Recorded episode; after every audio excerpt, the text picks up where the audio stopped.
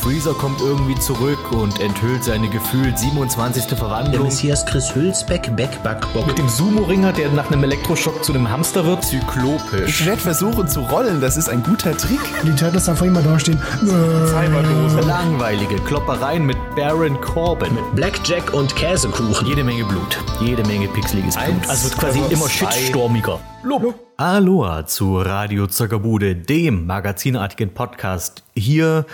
Ich bin mir nicht ganz sicher, ob ich auf meinem Kanal sagen sollte, auf meinem Patreon oder einfach nur hier. Der magazinartige Podcast. Hier, wo ihr auch immer ihr das gerade hört. Ausgabe September 2019, die 40. Folge Radio Zockerbude und gewissermaßen auch ein neues Kapitel. Ich meine, ihr habt das neue Intro schon gehört. Ich hoffe, es hat euch gefallen. Mit einem lachenden und einem weinenden Auge habe ich mich von der Zelda-Musik verabschiedet, die die letzten 39 Episoden eingeleitet hat. Aber es wurde einfach Zeit für eine Veränderung und außerdem etwas, woran ich selbst die Rechte oder was ich selbst benutzen darf. Und deswegen habe ich den guten Kollegen und Freund Juckpulver angefragt, ob er mir nicht ein kleines Intro machen könnte, irgendwas Synthesizer-mäßiges, weil ich auf Synthesizer-Musik stehe. Und ja, das Ergebnis habt ihr gerade gehört. Ansonsten wird es bei der Zockerbude, ja, ich sag mal, ähnlich bunt einhergehen wie eh und je, hoffe ich zumindest, dass ihr das so empfindet. Die Themen heute. Ich habe wieder einen coolen Gast zu Gast, mit dem ich mich ein bisschen über das wunderbare Genre der Run-and-Gun-Games unterhalten werde. Also sprich, von links nach rechts laufen und dabei auf alles schießen, was da so kommt. Wir unterhalten uns über das Genre im Allgemeinen und dann auch noch über spezielle oder besondere Vertreter, eben Contra bzw. Probotector. Wir reden über Turrican, wir reden über Metal Slug und wir reden über Blazing Chrome, also ein relativ neues Spiel aus dieser Gattung. Und dieser Gast ist in diesem Fall Tim von Alte 4 Games. Außerdem möchte ich euch wieder ein besonderes Buch vorstellen, also meiner Meinung nach ein sehr besonderes Buch, und zwar das Dschungelbuch bzw. die Dschungelbücher von Rudyard Kipling, also tatsächlich die Originalromane, keine Disney-Verfilmung, keine andere Verfilmung, kein Anime, sonst nichts, wirklich nur das Buch. Außerdem habe ich äh, Dragon Ball Super im Gepäck, ein Thema, über das ich schon sehr, sehr häufig ähm, gefragt wurde, was ich darüber denke. Und ich habe auch immer wieder, sag ich mal, angesetzt darüber zu erzählen, habe es aber nie so richtig formuliert bekommen, was so meine Gedanken zum Thema Dragon Ball Super sind. Ich brauche doch noch ein bisschen Abstand, die Serie musste erstmal fertig werden. Ich habe jede Menge tolle Ausreden, warum ich noch nie über Dragon Ball Super so wirklich geredet habe. Heute ist es aber soweit, beziehungsweise heute rede ich ähm, den ersten Teil darüber. Ich habe mir überlegt, ich möchte das Thema aufsplitten, weil die Zorgobude sonst wahrscheinlich insgesamt zu lang wird. Und ich denke, dass man auch dieses Thema Dragon Ball Super ähm, auch gut strukturiert durchkriegt, wenn man es einfach mal unterteilt. Heute geht es bei Dragon Ball Super erstmal um ganz allgemein, was ich zu der Serie denke. Was sind so Themen? Wie sind die Charaktere eingesetzt worden? Ähm, was hätte ich vielleicht an einer Stelle oder so anders gemacht? Und ähm, wie sollte man die Serie meiner Meinung nach genießen? Und beim, bei der nächsten Zorgebude rede ich nochmal über Dragon Ball Super und da geht es dann aber konkreter um die beiden wichtigen Story Arcs also die für die Fans vor allem wichtigen. Da geht es dann um Future Trunks und da geht es um Turnier der Kraft. Heute geht es erstmal um allgemeine Dinge sowie den Universums 6 Story Arc. Und schließlich habe ich dann eine neue Kategorie, ich nenne sie den Wünscho-Kreiser. Ein fantastischer Name, ich weiß. Dabei geht es darum, dass ich auf Patreon ja auch eine Mitgliedschaft namens Sparstrom Hypochraiser anbiete. Und ähm, eine der Privilegien, wenn man zu diesem illustren Kreis gehört, ist, man darf über künftige Themen mit abstimmen. Deswegen habe ich mir diese Kategorie Wünschokreiser überlegt. Hier stelle ich jeden Monat drei Spiele zur Wahl und mache eine Umfrage. Es sind einfach drei Spiele komplett, also willkürlich aus meinem Fundus, mehr oder weniger willkürlich. Es sind alle Spiele, von denen ich denke, könnte man mal drüber reden oder könnte man mal eine Review machen, braucht aber nicht unbedingt ein eigenes Video. Und äh, dieses Spiel, was dann diese Umfrage gewinnt, darüber gibt es eine Audio-Review in Radio Zockerbude und davon hört ihr dieses Mal die erste Ausgabe. Zur Wahl für die erste Umfrage standen äh, Bart's Nightmare, also die Simpsons für Super Nintendo, Obscure, ein Horror-Survival-Spiel für PS2, Xbox und PC, sowie Holy Magic Century für N64 und ich hätte es nicht erwartet, aber Obscure hat gewonnen und zwar ziemlich eindeutig. Ein bisschen abgeschlagen auf Platz 2 kam Holy Magic Century und mit null Stimmen weit, weit abgeschlagen war äh, Bart's Nightmare. Hat mich überrascht. Ich hätte gedacht, dass zumindest das äh, Holy Magic Century hätte ich gedacht, das wird wahrscheinlich gewinnen. Aber ich rede auch gerne über Obscure, das werde ich heute tun. Die anderen beiden äh, Spiele gehen zurück sozusagen in den Sammelbehälter und können vielleicht irgendwann mal in der künftigen Umfrage wieder auftauchen. Also die sind nicht aus der Welt. Aber beim nächsten Mal biete ich jedenfalls hier irgendwie wieder irgendwas anderes an. Also nachher habe ich quasi eine kleine Audio-Review über das Spiel Obscure für euch parat. Dann gebe ich jetzt ab in meinen kleinen äh, Talk zum Thema Run-and-Gun-Spiele. Hauptthema. Äh, auf drei ist dann Blub, ja? Also eins, zwei Blub. Okay. Eins, zwei. Blub. Also bei mir war es synchron. Ja, ja mir, mir Ja? auch. Das hat, äh, verdirbt das doch nicht. Oh. Und da sind wir wieder und wie eingangs angekündigt, geht es jetzt um das Genre der Run-and-Gun-Spiele. Und wie wir alle wissen, ist es ganz schön schwierig, mit einem Schnellfeuergewehr zu schießen und gleichzeitig zu rennen und dann auch noch zu treffen. Das heißt, um das zu können, muss man schon jemand ganz Besonderes sein, jemand special sozusagen. Und darum habe ich heute auch einen Special Guest, der so special ist. Der Special Cup in Mario Kart hätte gerne ein Wörtchen mit ihm. Manche von euch kennen ihn vielleicht. Ähm, er kam. Entschuldigung. Manche von euch kennen. Ja. Moment, Moment. Ähm, Welch armer Tropf ruf mich da an. Hi, ich bin Tim, Tim von Alte. F okay, lassen wir das. Ähm, ich dachte, du machst jetzt, weil ich dich jetzt so als so Special angekündigt habe, machst du jetzt so Dümmer oder sowas. ich glaube, wir wir haben alles Wichtige besprochen, oder? Ja, würde ich auch sagen. Ich find, ähm, jetzt haben wir alle mal geschmunzelt. Ähm, und jetzt reden wir über, jetzt reden wir über Videospiele. Es kommt der langweilige Teil. Jetzt reden wir über Videospiele. Ähm, es ist ein äh, Genre, was quasi altehrwürdig ist, könnte man sagen, im Videospielbereich und ähm, was irgendwie gefühlt auch jeder, der schon mal ein Videospiel gespielt hat, mal gespielt hat. Und ähm, also das ist erstmal fand ich erstmal ganz schön schwierig, da einen Ansatz zu finden, aber vielleicht reden wir erstmal über das Genre im Allgemeinen, was also was was diese Sp- was solche Spiele überhaupt ausmacht, weil ich habe zum Beispiel überlegt, als wir als wir ähm, quasi dieses Thema gefunden haben, ähm, ob zum Beispiel Chaos Engine ein Spiel wäre, was man hier besprechen könnte, weil es ist ja auch rumlaufen und schießen und das einzige, was es quasi von sag ich mal typischen Run-and-Gun-Spielen unterscheidet, ist ja eigentlich nur die Perspektive. Was meinst du denn? Genre sind eine seltsame Sache. Und auch Genrebezeichnungen sind eine seltsame Sache. Und wenn du könntest eigentlich alles Mögliche in alles Mögliche reinstopfen, so halbwegs. Okay, Contra in das Rennspielgenre reinkloppen, das wäre etwas schwierig. Aber ja, wenn du nur diesen Begriff Run and Gun hörst, dann könntest du eigentlich alles Mögliche reinpacken. Du könntest, du könntest, wenn du Mario ein Feuer, äh, den Feuerball hast, könntest du die Feuerblume hast, kannst du äh, das da reinzwängen, wenn du möchtest. Run and Plum. Äh, Run in Pl oh, mit Pflaumen. Ähm, aber äh, soweit ich das jetzt äh, mitbekommen habe, bezieht sich das Run-and-Gun-Genre wirklich nur auf den Side-Scroller mit einer Waffe in der Hand, beziehungsweise mit einem, mit einem Abballerfokus, nennen wir es mal so. Das gefällt bestimmt den Politikern. Abballerfokus ist schön. Das ist was quasi das, das Wuseleffekt der Run-and-Gun-Spiele. Du hast mal das Wort aufs Maul geb Modul verwendet. Also ich lasse mir hier nichts vorschreiben. Lass, lässt dir nicht die Butter, Butter vom Brot nehmen, Die sozusagen. Butter vom Butt, ja. Ähm, die vom Bot. Ähm, ich, äh, ich habe dann halt auch zum Beispiel überlegt, es gibt ja, ich weiß nicht, ob du schon mal gespielt hast, es gibt dieses schöne Spiel Captain Commando, das ist zum Beispiel auch bei der Capcom Classics Collection dabei. Äh, ja. Da, das ist zum Beispiel ein aufs Maul geht Modul, könnte man sagen, ähm, wo du von links nach rechts läufst, hauptsächlich dich prügelst, aber du findest eigentlich an jeder Weggabelung eine Schusswaffe. Also habe ich auch überlegt, ob das vielleicht hier mit reinzählen könnte, weil ich habe so auch das Gefühl, wenn wir nachher dann von, von einem der neueren Vertreter äh, sprechen, an Blazing Chrome, dass da zum Beispiel auch zum Beispiel Einflüsse von auch von dem Genre mit drin stecken könnten. Das heißt, die Übergänge sind vielleicht mitunter fließend, aber ich glaube, wie du schon gesagt hast, wenn wir von Run and Gun sprechen, dann sprechen wir wirklich von Side-Scroller, üblicherweise 2D mit äh, und du, die Waffe ist dir in die Hand geleimt und du musst jetzt einfach alles niedermähen, was da so kommt. Wie ein Schaf. Und man kann dann auch gelegentlich, äh, ich meine, gut, gerade die großen Run-and-Gun-Spiele haben mitunter dann ja auch nochmal eine Variation im, im Gameplay im Sinne von, dass dann vielleicht doch mal irgendwelche, irgendwelche Gimmick-Level mit drin sind. Aber ich glaube, das werden wir dann noch im Einzelnen besprechen. Vielleicht fangen wir einfach an beim Granddaddy of them all, Doom. Ah nee, warte, äh, Contra. Probotector. Weil ansonsten, ich muss, ich muss dich jetzt auspiepen, weil das ist ähm, nicht jugendfrei, was du Wir gesagt wollen hast. hier ja nicht äh, auf dem Index landen. Contra, ähm, glaube ich, hier in Deutschland kennt man hauptsächlich dieses, äh, das Super Nintendo-Spiel. Zumindest geht's mir so, dass ich ähm, immer dachte, naja, es gibt halt Probotector für Super Nintendo und dann gab's glaube ich, noch eine Gameboy-Variante von Probotector. Äh, Mega Drive glaube ich auch, wobei das ist glaube ich schon ein bisschen rarer, meiner Meinung nach. Aber Ja, es basiert ja allerdings- eigentlich. Erzähl du. Allerdings, äh, also, also die Reihe kennt man jetzt wahrscheinlich äh, eher aus Videos über alte Spiele und, und von den äh, von den Geschichten, wie schwer diese Spiele sind und wirklich ausprobiert haben die wenigsten die. Ich meine, von dem ersten Contra kennen die Leute eigentlich das erste Lied und das finden sie gut und den Rest des Spiels kennen sie nicht wirklich.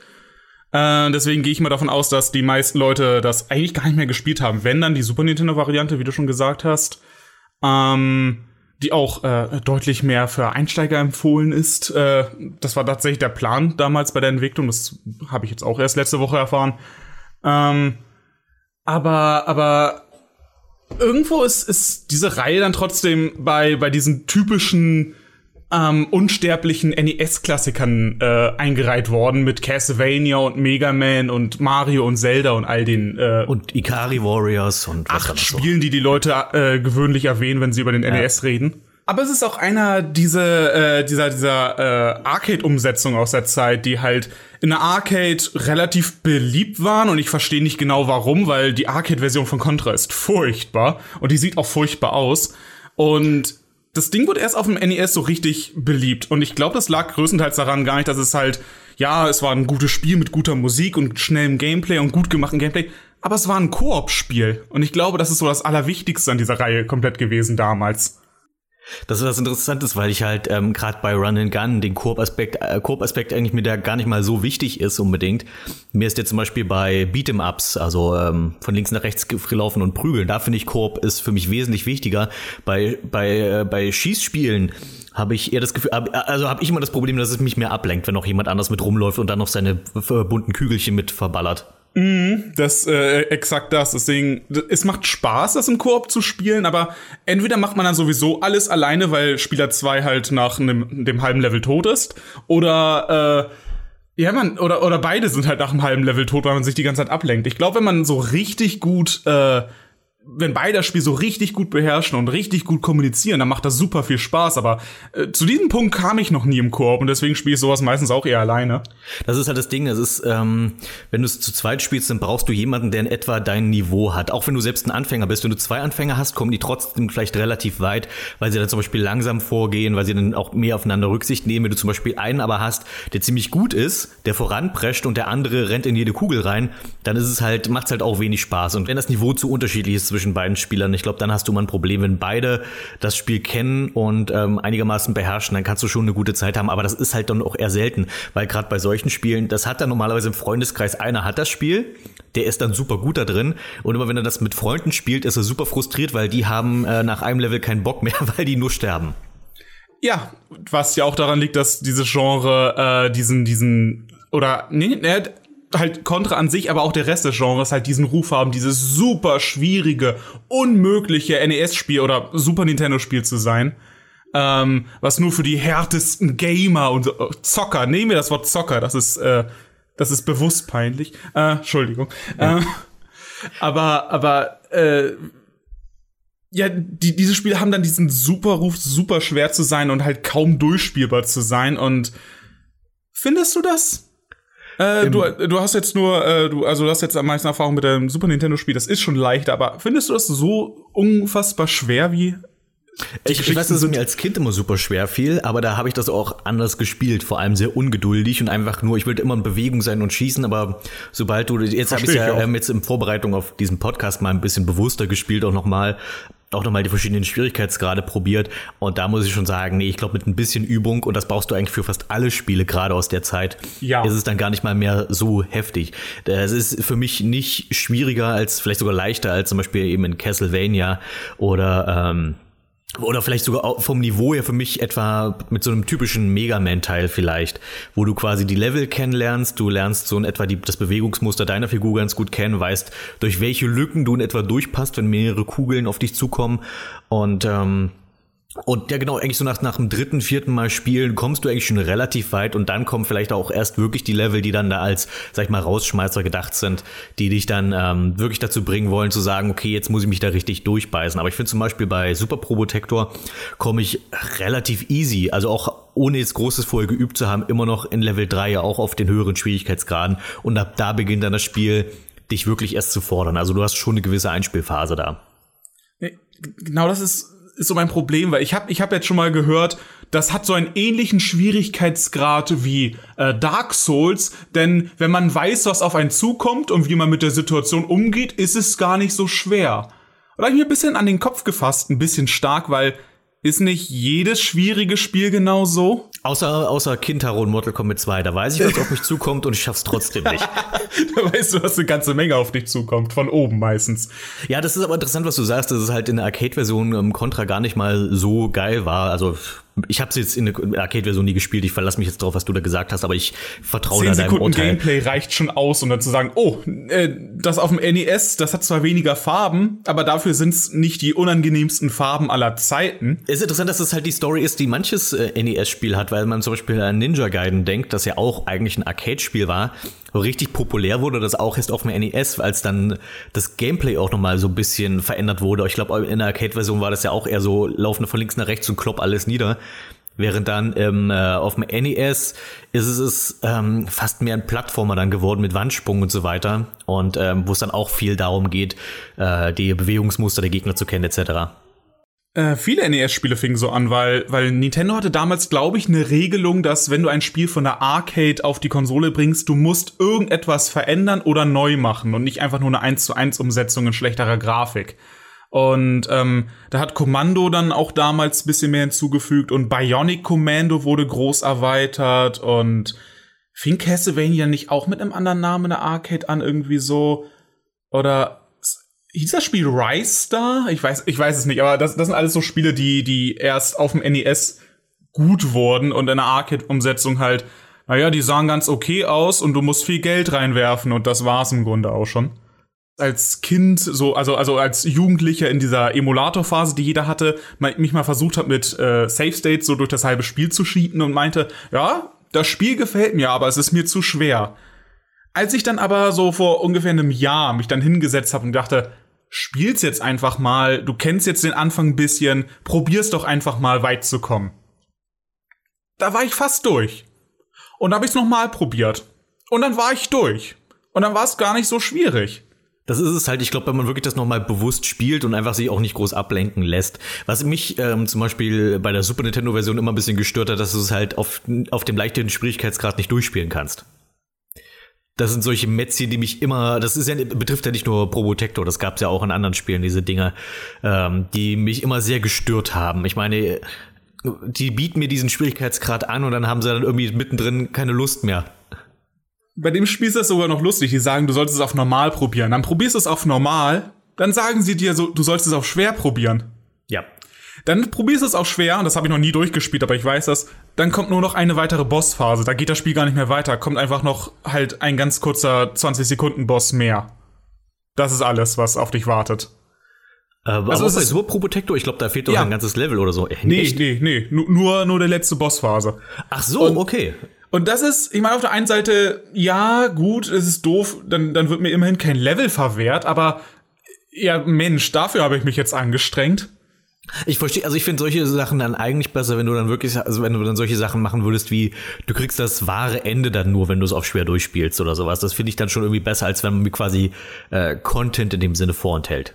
Ja, ich meine, heute, wenn du sowas überhaupt noch machst, dann machst du es mit Achievements oder halt irgendein Unlockable oder sowas, ja, aber ja. Äh, äh, das ist eine Sache, die man heute auch gar nicht mehr machen möchte, weil, weil man fühlt sich heute jetzt eher, schwäch, äh, eher schlecht motiviert, ein 20 Jahre altes oder noch älteres Spiel zu spielen, auf den höchsten Schwierigkeitsgrad sich durchzubeißen und du kriegst nichts dafür und du kannst niemandem zeigen, hey, guck mal, ich habe das geschafft.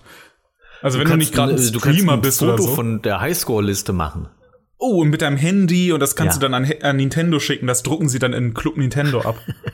das war, das war, weißt du, das hat noch motiviert, das war Good old times, weißt du. Heutzutage würde es ja alles gefälscht sein und gecheatet und so. Das würde ja. keiner mehr glauben. Eben. Bei Super, äh, bei Super Probotector, ähm, wir wollen doch über, vielleicht über diese Sache mit Probotector und Contra reden. Ich finde, das ist auch gar nicht Also- so uninteressant.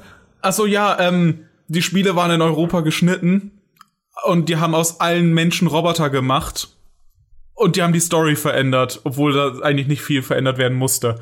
Und heute, bis heute weiß irgendwie keiner so genau, warum das gemacht wurde, außer dass in Deutschland Brutalität in Videospielen ganz gefährlich ist. Und ähm, ich glaube, Capcom hatte das mal gemacht. Ich glaube, die haben Kommando äh, haben sie auch umge um, umgenannt in Space Invaders, weil der Name war scheinbar noch nicht vergeben. äh, ir- irgendwie sowas ähnliches. Und äh, man könnte sagen, das war normal damals, aber eigentlich nicht. Das haben, also welche NES-Spiele fallen dir ein, die äh, bei denen komplett äh, der Artstyle des gesamten Spiels geändert wurde? Nur für Europa. Ich überlege gerade, ähm, es gibt bestimmt Beispiele, und mir fällt mir jetzt gerade auch ehrlich gesagt spontan nichts ein, ja. Es gibt das Castlevania für, für äh, Genesis, bei denen sie in Europa das Blut aus dem Titel rausgenommen haben. Ich meine, vielleicht Wolfenstein oder sowas, aber das ist jetzt auch nicht der Artstyle, der komplett verändert wurde. Ne, Wolfenstein wurde einfach äh, bei uns gar nicht erst veröffentlicht. Na, es gibt doch aber doch diese, diese Variante, wo die Fähnchen blau sind und die, die fiesen Symbole weg und sowas. Ah, auf dem Super. Nintendo. Ja, das meine ich genau. Ja, okay, ach so, ja, okay, aber das, das lag ja am Super Nintendo und nicht an, äh, an Europa. Okay, gut, ja. Ich meine, das wäre jetzt nur so das, was mir noch so einfiele, wo ich denke, okay, das sind jetzt schon wirklich optisch große Veränderungen gemacht worden, um äh, es quasi zu veröffentlichen. Also dasselbe Spiel, aber irgendwie doch anders. Na, später gab es sowas mit Command Conquer, wo sie dann aus allen Menschen Cyborgs gemacht haben und so ein Dosengeräusch eingebaut haben, wenn du die überfährst. Das war gut. Super. Ähm, ja, das, das Ding ist ja, dass ich ja persönlich Roboter irgendwie cooler finde als irgendwelche blöden Söldner. Weil blöde Ja. Söldner spielst du sonst in allen anderen Spielen auch. Aber hier hast du halt dann wenigstens coole Roboter, die irgendwie lustige Fühlerchen haben dann in den Zwischensequenzen. Ja, und die, äh, das ist das Beste, die haben diese Artworks komplett neu gemalt äh, mit diesen Robotern, weil ich glaube, also wenn ich das gemacht hätte und ich müsste das Spiel schneiden, dann würde ich die Sprites verändern und dann hätte ich die einfach rausgeworfen, die Bilder. Also, keine Ahnung, ich hätte mir diese Mühe nicht gemacht. Ja, da hatten, damals hat, hat man halt noch Kohle in der Videospielindustrie. Konami hat da mal vom Leder gezogen und zeigt, was es kann. Konami waren sowieso die Besten in der Zeit, also wirklich. Also Muss, da, muss da, man da schon hast sagen. ja, Ich meine, auch äh, Turtles in Time war ja auch Konami und so. Die, die hatten es schon drauf. Ja, und, und die ganze Castlevania-Serie, ähm, die ja auch äh, auf dem Super Nintendo und Genesis halt fantastisch war, auch wenn die auf jeder nur ein Spiel hatten dann. Äh, hier Castlevania X. Ah, Oh Gott, stimmt hier, äh, Dra Dracula X äh, hier. Äh, das, was Rondo keiner mochte. Blood, äh, irgendwas. Das ist dieser lange Titel, wo man beim Nerd dann so gelacht hat. Äh, ja. Äh, die, die hier, oh Gott, wie heißt die Se- 16-Bit-Konsole, auf der sie das äh, noch rausgebracht PC hat? das Spiel? Ja, genau, danke, äh, weil der Teil ist fantastisch. Das ist so das beste Castlevania, aber okay. äh, Contra. Ähm, ja, genau. Contra. Und ähm, genau, das, das, das hält Probotector und irgendwie sieht's cool aus. Und das ist auch, das hast du mir mal erzählt, dass es quasi auch der Punkt ist, wo alle denken, ja, das ist geschnitten, aber ist eigentlich gar nicht schlimm. Du guckst dir internationale Kommentare irgendwie an, wenn es um die geschnittene Version geht und sagen, ja, also irgendwie spiele ich die mehr oder die lieber oder was auch immer. Äh, weil coole Roboter sind cool. Mehr, mehr muss es gar nicht sein. Und äh, was, was halt auch gerade, also, für, also ich finde auch die Contra-Reihe, dass die halt auch so populär ist, dass die, die haben eben auch einfach mal ein gutes Gameplay, muss man dazu sagen, weil dieses Genre ist ja auch recht groß. Es gibt einige Vertreter davon und äh, gerade Contra ist halt super populär und ich glaube, das liegt auch mitunter daran, dass sie sie auch einfach mal gut spielen. Das ist natürlich immer schwierig zu beschreiben, aber ich finde halt, ähm, sowohl die Sprungmechaniken da drin fühlen sich einfach richtig und gut an, die Sprunghöhe, du hast irgendwie immer genug Platz um auf dem Bildschirm, um doch irgendwie mal auszuweichen, aber du bist trotzdem irgendwie mal ein bisschen unter Druck. Die Abwechslung in den Waffen, die Abwechslung in den Leveln, wie gesagt, ich kenne halt hauptsächlich Super Probotector, aber da finde ich halt gerade die Abwechslung wirklich das, was mich am meisten motiviert, immer weiter zu spielen. Ich habe mich schon gefragt, wann wir endlich mal aufs Gameplay eingehen. ähm, äh, ich meine, bei Super Probotector, das hast du schon erwähnt, aber viel wichtiger ist eigentlich, dass auf dem NES gab es sehr, sehr viele Du kannst schießen Spiele, weil eigentlich alles mehr oder weniger ein Actionspiel war. Aber ausschließlich Contra, das hast du ja auch immer beim Nerd gehört, wie oft werden wir ihn heute noch erwähnen. Ausschließlich bei Contra kannst du in acht Richtungen ziehen. Du kannst nach oben schießen und du kannst schräg schießen, du kannst einen Sprung nach unten schießen und du kannst dich hinlegen und du rollst dich immer so in so ein kleines Bällchen, wenn du springst, damit du besser ausweichen kannst. Das haben auch viele Spiele nicht verstanden, dass man eventuell eine kleine Trefferzone haben sollte, wenn man am Ausweichen ist. Du kannst Plattform runterspringen. Das sind alles so Sachen, na, du hattest vielleicht eine dieser Sachen in einem Spiel, aber du hattest nie alle Sachen. Und das ist das äh, so ziemlich das einzige Spiel, bei dem du äh, auch, also bei dem die wirklich komplett durchdacht haben, du solltest ständig in Bewegung sein müssen, du solltest ständig alles Mögliche treffen sollen. Ähm, du sollst so schnell schießen, wie du möchtest, auch wenn es da technische Limitationen gibt und sowas. Äh, du bist komplett in Kontrolle.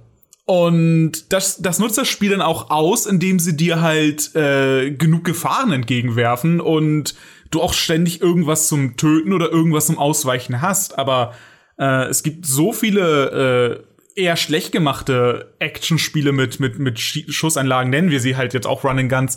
Äh, Terminator oder sowas würde man vielleicht denken, ja. Äh, oder, oder Robocop oder ähm, es, äh, auch auf, auf, auf Sega-Konsolen gab es auch ein paar, da fallen mir gerade nicht die Namen ein, äh, die nicht so gut sind. Äh, die haben allesamt nicht so eine gute Steuerung. Das mhm. ist wirklich die perfekte Steuerung. Das ist technisch kaum besser zu machen. Das Springen mag ich ehrlich gesagt nicht. Ähm, das funktioniert so, dass du bewegst dich immer weiter in diese Richtung, in die du gedrückt hast. Du kannst auch in die andere Richtung springen, aber du kannst nicht äh, in einen neutralen Sprung verfallen, wenn du schon im Sprung bist. Also Mario springt immer noch besser, aber er springt besser als äh, als als als Super Ghouls and Ghosts. Danke. Das, ich wusste, dass es darauf hinausläuft. Ja.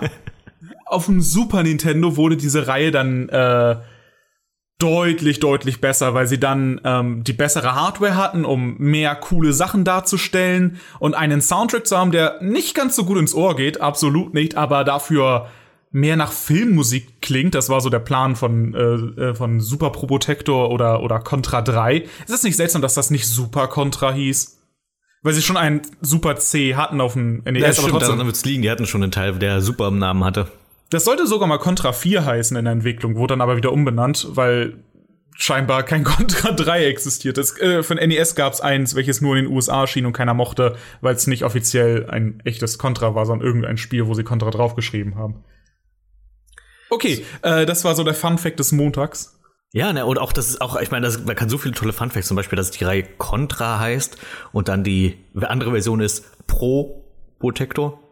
Ja, und, und es gibt auch Pro und Contra von einem Pro und Contra. Das war doch schon gerade der Witz, den ich gemacht habe. Ja, aber ich habe ihn noch besser Hast gemacht. Hast du mir noch erklärt. Schön, danke dir. Äh, gut, nicht, dass ich dass es mir der entgangen wäre. Ähm. Und ähm, auf dem Super Nintendo gab's coolere Special Items und Spezialwaffen und du hattest, du konntest äh, deine Position fixieren und du konntest so, so, so beide Waffen in die Luft halten, was absolut nichts gebracht hat und trotzdem hat man es immer Level 1 mal gemacht. Da war eine Stelle, wo du warten musstest auf das Flugzeug. Ja. Äh, das Ding ist halt, also, ich weiß sagen, also gerade Super Probotector halt hat einfach auch so viele Mätzchen drin, von denen ich mich frage, die wären überhaupt nicht nötig gewesen. Die würdest du eigentlich gar nicht, also wenn es nie drin gewesen wäre, würdest du es niemals vermissen, aber es ist trotzdem irgendwie cool, dass es drin ist. Zum Beispiel, dass wenn du Level 1 startest, das erste, was du machst, ist dieses komische Auto zu sprengen, was halt irgendwie nie wieder auftaucht und hat überhaupt keinen Einfluss auf irgendwas. Du rennst einfach los, du schießt auf irgendein Auto, es explodiert und dann ist es weg. Ähm, ja. Und das, das war es einfach. Und genauso ist es dann auch eben mit diesem Posen, wenn du dann quasi beide Schultertasten gleichzeitig drückst. Und wenn du posest, äh, wenn du beim Posen dann noch springen drückst, dass du dann quasi so einen seltsamen, also dass du dann beide Waffen gleichzeitig im Sprung einsetzt, womit du nie irgendwas treffen wirst. Aber das hat nie drin. jemand gemacht.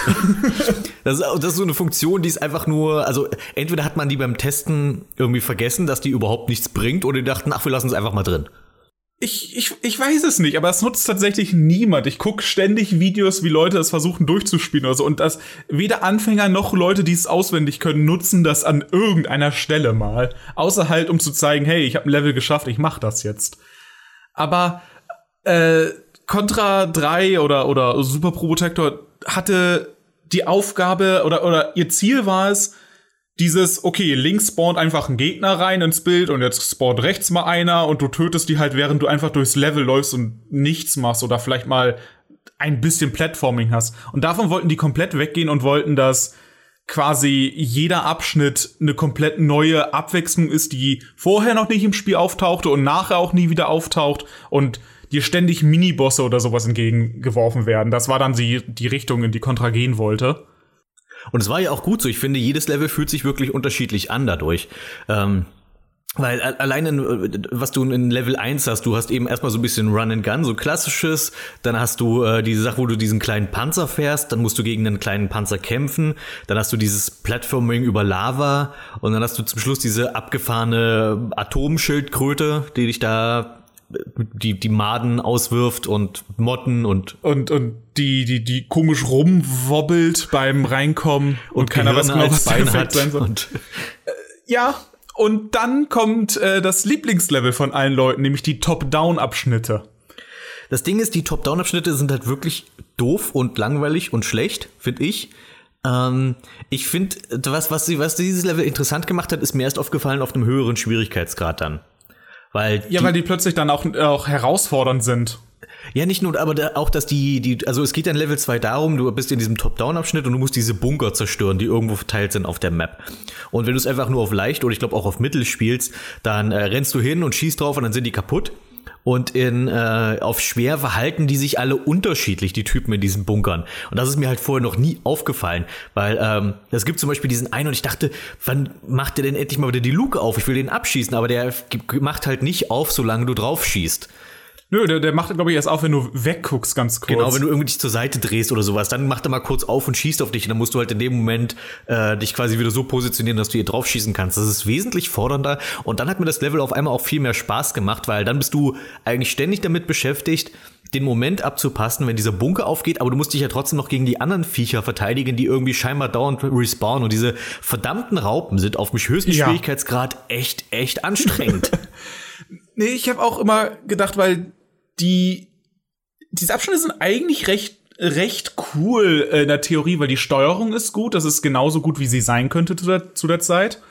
Ähm, und und na okay, man musste halt ein Mode 7 Level haben, weil es ist ein relativ frühes Super Nintendo Spiel. Was willst du sonst machen als ein Mode 7 Level? Also relativ früh, naja. naja, das schon, also auf jeden Fall eins der früheren. Und äh, eigentlich sind die okay, aber dann ist auch das Beste, was du sagen kannst, naja, die sind halt sehr leicht gemacht und dann sind sie halt wieder hinter dir. Und das ist ja eigentlich nicht das beste Fazit, was du haben kannst. Und dann kommt hinzu, die können echt einfach Kopfschmerzen verursachen, weil diese Drehung halt. Das hatte ich auch mal beim, beim, beim Anfang vom Act, von ActRaiser, äh, wenn ein Level beginnt. Das war, oh, nee, ich guck lieber weg. Echt, okay. Das noch nie das Problem, aber interessant zu wissen. Dein, dein Video hat ja als Intro, äh, dass du diesen Effekt auf dein Super Nintendo machst. Ja. Jedes Mal. das war Motion Sickness. äh, aber aber äh, auf, auf einem höchsten Schwierigkeitsgrad sind die plötzlich fordernd, aber ansonsten sind die super einfach und dann sind sie immerhin schnell hinter dir. Aber sie gefallen mir trotzdem besser als diese, diese seltsamen, äh, naja, Third-Person-Abschnitte im ersten Contra. Ja, weil die finde ich furchtbar. Die finde ich richtig furchtbar. Ähm, Ja gut, das, das erzählen wir später noch, äh, wenn es zu einem Blazing Chrome geht, da ähm, ah, okay. gibt's ja auch sowas und da dachte ich, ah, ja. Okay, das, das fand ich interessant, weil ich mochte diesen Ab Aber okay, ähm, aber danach hat Contra dann eine etwas andere Richtung eingefahren, weil dann wurden sie auf dem äh, auf dem Genesis mit Contra Hard Corps, aber es heißt Hardcore, weil das Wort Corps äh, ohne e am Ende wird Core ausgesprochen, deswegen heißt es auch Blast Core. Aber kein Deutscher weiß das und sich daran zu gewöhnen ist so schwierig. Äh, mit Rauchen aufhören ist glaub, wahrscheinlich einfacher als das. Ähm, aber Contra Hardcore gilt als der schwerste Teil der Serie, aber auch für viele der beste, weil er hat die beste Musik, äh, was auf dem Genesis äh, die meisten Leute nicht glauben wollen. Ähm, er hat vier spielbare Figuren, die allesamt. Achso, sollen wir das Spiel schon wechseln oder bleiben wir noch bei, bei drei? Du kannst du ruhig machen, du bist, hast, Ach du so, bist ganz okay. schön im Fluss. Ähm, du hast vier verschiedene Charaktere, die allesamt eigene Waffen haben und, äh, und einer hat sogar eine eigene Fähigkeit. Ähm, du hast eine Story, die während des Spiels erzählt wird, die sehr simpel ist, aber immerhin ist da eine. Äh, du hast verschiedene Routen, du hast ein geheimes Ende und es ist deutlich, deutlich, deutlich abwechslungsreicher, anstatt so eine Formel zu haben für, okay, wir haben normale Level und Bonuslevel, die sich anders spielen. Macht eigentlich jede Hälfte des Levels irgendwas komplett anderes, was dann fast schon in dieses Muster von einem Boss-Rush verfällt, dass du eigentlich kaum mehr normales Gameplay hast, sondern eigentlich nur noch äh, irgendetwas, was komplett anders ist, nur mit denselben Mechan oder mit ähnlichen Mechaniken. Also quasi Aber- so Battletoads würde mir dann einfallen als Vergleich. Ja, fast. Ähm, es geht nicht ganz so weit, aber an sich ist der, ist der Vergleich ganz gut. Ich habe eher an, äh, an Rocket Knight Adventure gedacht, aber das kennst du wahrscheinlich gar nicht. Äh, oder also, also vom Namen, aber wahrscheinlich noch nie gespielt. Ich muss, Äh. ich habe, ich habe jetzt als, als äh, Rocket Knight Adventure, ist das, ich, ich glaube, das ist Sparkster, woran ich denke. Ey, das ist dasselbe. Ah, okay, Äh, siehst du? Spa Sparkster ist ein Nachfolger gewesen. Ah ja, genau. Da, da, Äh, ich, ich wusste doch, irgendwoher kenne ich den Namen und ich dachte, ich hätte schon mal sowas gespielt, aber es war Sparkster, was ich kenne. Äh, den Super Nintendo Teil oder Ja, den, genau. Ja, okay, der, äh, ich mag den nicht so, aber das ist ein, das, das wird die nächste äh, Zockerbude sein. Wir reden zwei Minuten über Sparkster. Cool. äh, ja, ich habe dir jetzt übrigens erst gedacht, als du dachtest, ah, hier Contra Hardcore, das ist der, äh, gilt für viele als der beste Teil. Da dachte ich, ich so, Moment, manchmal ist das nicht dieser scheußliche 3D-Teil, aber das war äh, Force, nicht wahr? Äh, hieß der For Nee, Force war, glaube ich, der, der, der äh, NES-Teil, den keiner mochte. Die Contra Force war, ich dachte, das war Äh. der PlayStation-Teil. Legacy of War war der PlayStation-Teil. Oh Gott. Okay, Und das der- die der ist richtig- umfangreicher als, als ich. Ja, und äh, über die PlayStation-Teile reden wir gar nicht. Die sind beide schlecht. Tada! oh, sie sind auch keine Run-and-Gun-Spiele mehr, weil die sind ja ISO und so. Und like, wenn, Die sind Run-In schlecht. ja, wenn, wenn Chaos Engine nicht zählt, dann zählen die hier erst recht nicht. Also. Guter Punkt. Dann reden wir auch nicht über Neo-Contras. Okay. Äh, aber, aber, äh, also es gilt als der abwechslungsreichste Teil, als der lustigste Teil, der tatsächlich Humor reinbringt. Äh, an einer Stelle wirst du vom bösen äh, Widersacher gefragt, oh, du bist so stark, möchtest du dich nicht mir anschließen, wie, in, äh, wie jeder gute Bösewicht es in den 90ern getan hat. Und du kannst Ja sagen. Und dann kommt ein Endscreen, dass du der schrecklichste Diktator der Welt geworden bist äh, und du verlierst ein Continue und dann geht's einfach noch mal weiter vorm Boss. Das ist cool. das ist eine schöne Idee. Ist in der europäischen Version rausgefallen, weil ich glaube, wir kennen uns mit Diktatoren besser aus. Ah, okay. Äh, aber auch die europäische Version ist ja gar nicht so schlecht, weil da äh, aus, aus dem normalen Menschen wurde ein Roboter und aus der Frau wurde ein Roboter und aus dem Wolfstypen, den du mit Sonnenbrille spielen kannst, wurde ein Wolfsroboter. Wolfsroboter hat was. Okay, ich dachte jetzt gerade so, okay, das ist ja jetzt schon eh, weil wenn Typen werden jetzt Roboter und die Frau wird ein Roboter, sind es dann auch, auch eine Roboterfrau richtig oder sind das einfach nur so generische Figürchen dann? Ist dasselbe in Rot, weil Mädchen tragen Rot so, und nicht ja, blau. rot, okay, das ist ja. Äh, und hat immer noch einen Frauenschrei aus irgendwelchen Gründen. Na, dann, dann äh, passt doch, dann ist in Ordnung.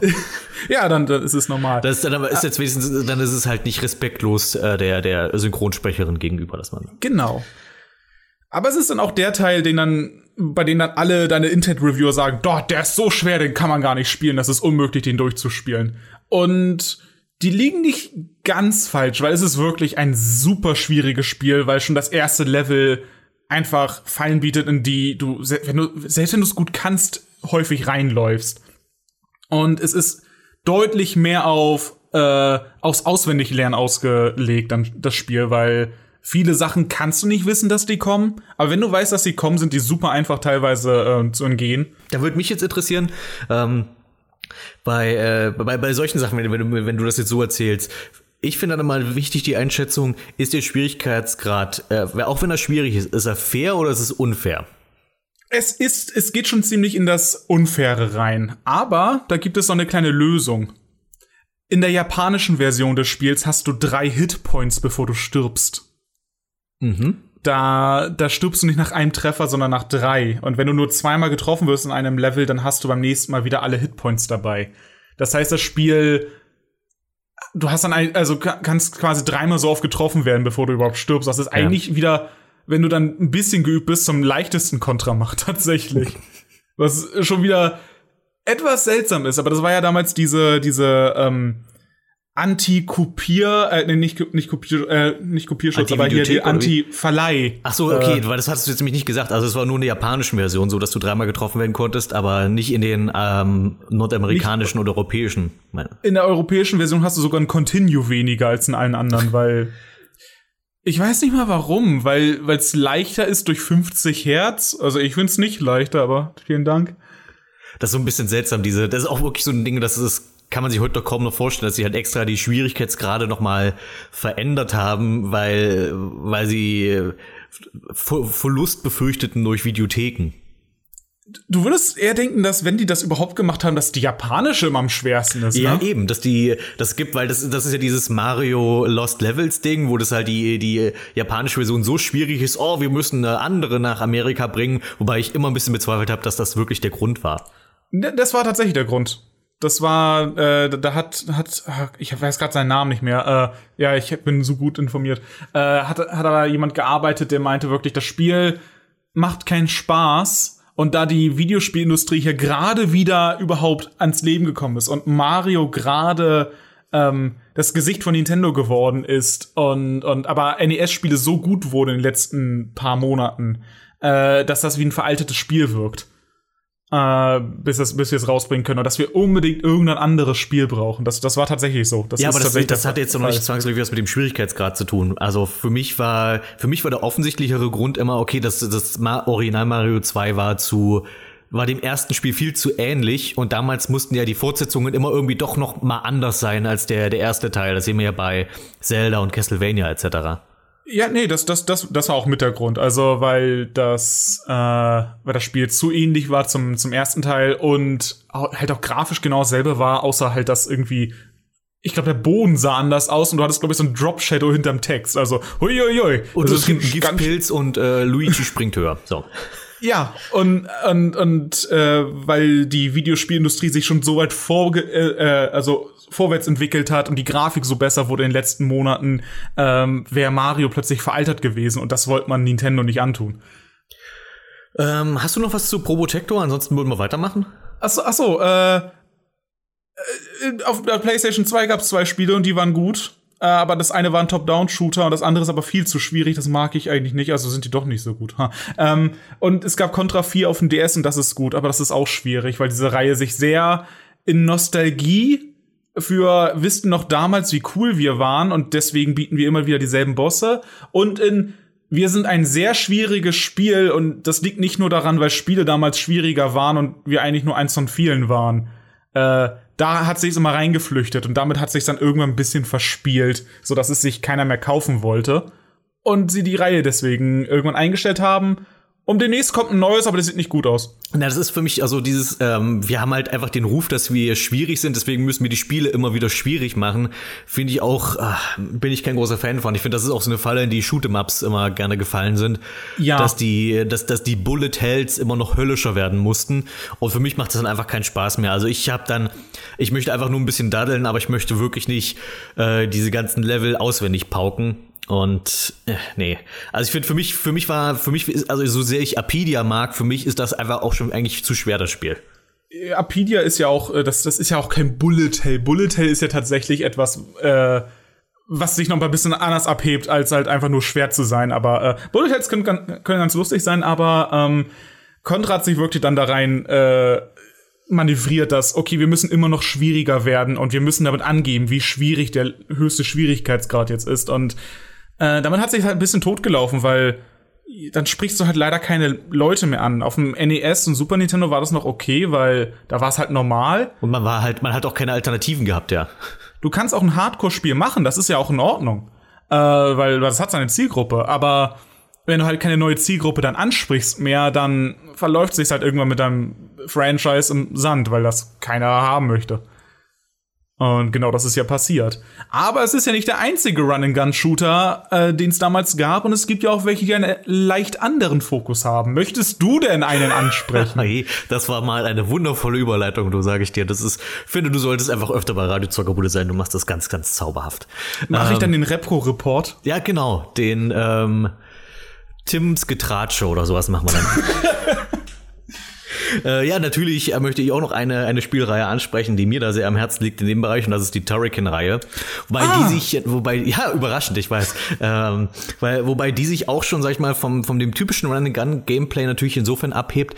Die Turrican-Reihe, ähm, vor allem populär auf C64 und Amiga, gab es aber auch dann später noch Ableger für Nintendo und Sega. Ähm, äh, zeichnet sich ja vor allem dadurch aus, dass sie zwar viele Elemente aus, sag ich mal, schon bekannten äh, Run-Gun-Spielen übernimmt. Du hast eben diesen Streuschuss, du hast den Laser. Äh, wenn du masochistisch veranlagt bist, dann nimmst du auch Balls. Ähm, Balls sind scheiße. ja, Boards sind nicht so gut. Äh, wobei es, es hat, äh, wie ich auch in meinem, in meinem Video damals gesagt habe, es gibt Situationen, wo es nett ist, Boards zu haben. Aber es ist im Allgemeinen äh, der, die, der, der nützlichste Schuss ist schon der Streuschuss und der coolste ist der, ist der Laser, weil da sagt immer jemand Laser. Und ähm, ja, und dann das letzte ist halt dann irgendwie so, es fällt so ein bisschen aus. Aber das, und es hat halt, ähm, dass es sich der Held in dieses Rad verwandeln kann, was natürlich immer ein bisschen an Metroid erinnert, etc. Aber was es halt eben so besonders macht, ist dieses sehr offen designte Level. Also es gibt zwar äh, nur einen einen Ausgang, zu dem du letzten Endes immer hinläufst, aber was dir dieses Spiel bietet, ist, du hast dieses Run-Gun-Gameplay, aber du hast eben auch Abzweigungen, die dich dann zu irgendwie versteckten, noch, äh, sag ich mal, ähm, Upgrades führt. Also dass du zum Beispiel, du findest dann irgendwie irgendwo einen versteckten Klotz, wo dann dein äh, Rundumschuss länger wird. Hä? Das Wort Klotz ist einfach toll. Ach, schön. Das ist alles. Okay, äh, dachtest du dann gleich an Ren und Stimpy vermutlich? Ich dachte an Duck, aber das ist, das ist ja auch, äh, das geht ja auch. Bei Roger Ach so, Klotz. Roger Klotz, okay. Ah, herrlich. Das, das, solche Querverweise gibt's nur bei Radio Zuckerbrot. das ist halt. ähm, und äh, genau, dass halt St- dass dann Rundumschuss länger wird. Das ist, finde ich, zum Beispiel auch wirklich ein Feature, was äh, Turrican noch besonders macht. Was, was ich so jetzt auch, mir fällt jetzt gerade auch kein irgendwie anderes äh, Run-and-Gun-Spiel ein, wo du quasi noch eine diese Sekundärwaffe hast, wo du quasi äh, wirklich komplett 360 Grad äh, Gegner treffen kannst. Das sieht so cool aus. Erstens das. Ich finde es schade, die haben ihn, weil der ist auch ziemlich mächtig. Die haben ihn deswegen, glaube ich, auch in den Super Nintendo-Teilen haben sie den dann ziemlich entschärft. Ähm, dass er halt keinen Schaden mehr macht, sondern Gegner nur noch schwächt. Also er, der, dass er die kurz versteinert und dann brauchen die weniger Treffer, um besiegt zu werden. Was häufig du tatsächlich auch brauchst bei manchen Gegnern, weil die halten einfach mitunter zu viel aus. Ähm, Genau, du hast dieses offene, dieses offene Level-Design und es ist auch die, du hast auch diese Abwechslung, die ich schon an, an Probotector so mochte und ähm, gerade in Teil 2 diesen Einschub mit dem, äh, mit dem Fluglevel, mit diesem zwei, mit diesen drei Shoot'em-Up-Leveln. Es ist einfach Mit der wirklich guten Musik. Und natürlich, ja, die, ich wollte nicht schon wieder die Musik erwähnen. Ich habe das Gefühl, ich Ja, muss in ich- jedem Video irgendwann mal. Chris Hülsbeck nennen. Chris Hülsbeck hat übrigens mein Turrican 2 Video geliked. Das möchte ich jetzt hier mal äh, noch Oh. erwähnen. Das fand ich Okay. toll. Ja, er hat, mir- er hat mir auch eine E-Mail geschrieben. Uh, das ist, okay, das ist jetzt viel interessanter als äh, Turrican 2. Ja, ich habe auch so, ich saß so irgendwie eines Abends, ich wollte eigentlich schon ins Bett gehen und dann sehe ich irgendwie eine E-Mail von Chris Hülsbeck, dachte ich, ja! Und ähm, der hat, das, das war witzig, es steht irgendwie so nur so drin, so, hey, gutes Video. Und dann hat er dann wird direkt was anderes drunter geschrieben. Da ging es dann darum, woher ich die Videoclip hab, das, wo er in seinem Wohnmobil sitzt und yay sagt. er kann sich gar nicht mehr erinnern, dass er, und da habe ich ihm gesagt, ey Chris, so hey, ich bin übrigens, ich wollte dann so erst so einen langen Abschnitt schreiben, wie toll ich ihn finde, und dann habe ich gesagt, äh, habe ich stattdessen geschrieben, ähm, okay, das wirst du wahrscheinlich immer. Ich will nur ganz kurz sagen, ich bin Fan und ähm, und den Clip, äh, das ist aus einem Video auf deinem Kanal. Und dann habe ich ihm sein eigenes Oh. Video verlinkt und er hat sich gefreut und bedankt. Und das war toll. Ah, dann hat er seinen eigenen Kanal wiedergefunden. sozusagen. Nee, das war irgendwie so ein Video, wo, wo, wo keine Ahnung, das äh, anhand des Thumbnails hättest du es nicht erkannt, dass er da quasi in seinem Wohnmobil sitzt und was erzählt. Ähm, deswegen. Das nur die, die, mein kurzer Chris Hülsbeck äh, Abschweif. Ähm, war ein kleines Highlight für mich. Jetzt habe ich schon E-Mails von Smudo und von Chris Hülsbeck. Das ist für mich schon ziemlich, ziemlich cool. Das ist so ähnlich wie ein Flashback, aber das ist ein Chris Hülsbeck. Okay. Wenn, wenn, wenn du möchtest, schneide ich das raus. Was ich natürlich nicht machen werde. Ähm, Du kopierst es zweimal rein. Das ist so ähnlich wie ein Flashback, ist ein Chris Hülsbeck. Okay. Ähm, jedenfalls äh, Turrican, äh, da gibt's auch mal so ein bisschen die Diskussion, auch unter Fans, äh, ist C64 oder die Amiga-Fassung besser? Ich tendiere immer mehr zur Amiga-Fassung, wobei ich natürlich auch sagen muss, bei mir spielt auch Nostalgie viel mit rein. Ähm, sag ich mal, Puristen bevorzugen normalerweise das C64-Spiel, ähm, weil dort das Leveldesign mitunter noch mal ein bisschen tighter ist. Und äh, gerade äh, gerade Turrican 2, ähm, da muss ich zugeben, das stimmt, dass auf, äh, auf in der C64-Version von Turrican 2 ist das letzte Level wesentlich besser. Ähm, der Unterschied ist, äh, in, in Turrican 2 in der Version, die ich vorgestellt habe, in der Amiga-Version besteht das letzte Level darin, dass du quasi aus so einer Art Super Mario-esken Fahrstühlen dich nach oben bewegen musst zum Finalboss. Also du hast solche Plattformen und da steht eine Zahl drauf und ähm, das ist quasi dann so wie so ein Countdown und dann, wenn die Zahl abgelaufen ist, musst du halt runterspringen auf die nächste Plattform und dich dann so weiter nach oben arbeiten. Ähm, ist, Okay. halt ein, ist halt ein Plattformabschnitt, der ein bisschen nervig ist und nicht wirklich zum großen Finale, das hier so angedacht wird, passt. Und in der C64-Version ähm, gibt's diesen Abschnitt gar nicht. Stattdessen hast du dort einen Jetpack-Abschnitt. Und der ist einfach viel, viel Oh. cooler. Ja, dann das, das rein aus Prinzip ist ja schon cooler. Also. Ja, eben. Und das ist es halt. Und das ist, äh, deswegen, das ist halt eine Stelle, wo viele sagen, nee, die C64-Version ist besser. Für mich macht aber ein Spielabschnitt nicht gleich das bessere Spiel. Aber da muss ich, das, da gibt's gar keine Diskussion. Klar, der Jetpack-Abschnitt ist viel, viel cooler. Wahrscheinlich ist die C64-Version einfach, dadurch, dass die Technik so viel schlechter ist, einfach beeindruckender, dass das dann funktioniert, das Spiel. Aber ich muss sagen, ich habe beides nicht gespielt und ich schäme mich ein bisschen, weil ich wollte immer Turrican zweimal spielen. Aber die Konsolenports sind ja schlecht und es gibt leider kein Re-Release. Naja, ne, die, Kon- es gibt halt jede, jede Menge Releases vom Soundtrack, äh, wenn du das haben möchtest. Aber, Ja, stimmt. aber nee, Für jedes es, so ein. Es stimmt, ähm, äh, ich finde, Turrican kann man durchaus nachholen, weil es eben auch kein Spiel ist, was jetzt wahnsinnig viel Zeit fressen wird. Äh, klar, es ist ein bisschen nervig, diese Emulatoren zum Laufen zu kriegen, wenn man es nicht auf der Original-Hardware spielen möchte, die mitunter ja auch wirklich teuer ist. Ähm, also äh, überhaupt original Turrican-Disketten, äh, das, äh, nee, Wow. das muss man jetzt nicht unbedingt kaufen. Äh, das ist einfach preislich halt crazy. Äh, es ist ja auch leider ein bisschen schade, dass die, ähm, dass die, das ist zwar quasi das, dass die Turrican-Reihe wirklich einer der Repräsentanten vom Amiga und von C64 ist, aber äh, die, die Entwickler ja trotzdem freiwillig davon weggegangen sind und gesagt haben, nee, wir produzieren es für die japanischen Konsolen, weil da verdienen wir wenigstens Geld mit. Weil die, die Raubkopierszene in diesen Heimcomputern war ja wirklich krass. Ja. Und ähm, ich weiß, ich habe leider gerade nicht die genaue Zahl, aber ich weiß, ich glaube, einer von den Entwicklern wurde mal gefragt und er hat dann gesagt, ja, das ist das populärste Spiel für seine, für, für diesen Heimcomputer, aber wir haben davon nur so und so viele verkauft und das war halt wirklich, wirklich eine mickrige Zahl eigentlich nur. Und da kann man dann schon verstehen, dass die gesagt haben, nee, wir machen jetzt für Nintendo und für Sega die Spiele, weil dort kannst du es halt nicht so einfach kopieren. Ja, nee, das, da, ich, da gibt's auch einige, äh, die nur in Japan erschienen sind. Äh, Render Force oder irgendwie so hieß das. Kennst du das? Sag mir nichts, nein. Ähm, oder Ren Render Ranger. Jedenfalls, du merkst am Namen schon, dass das ganze Gimmick war, die haben ihre, ihre äh, Grafiken vorgerendert wie Donkey Kong. Cool. Schön, dass sie gleich einen Titel geschrieben haben. Aber allgemein hast du ja schon ein bisschen über, Kon äh, über Terrani Turrican, das hieß Turrican. Das, das auch mal über Terranigma geredet, glaube ich. Da wir mir ein weg mit Terranigma. Aber, aber du hast ja schon relativ viel über Turrican auf diesem Kanal geredet.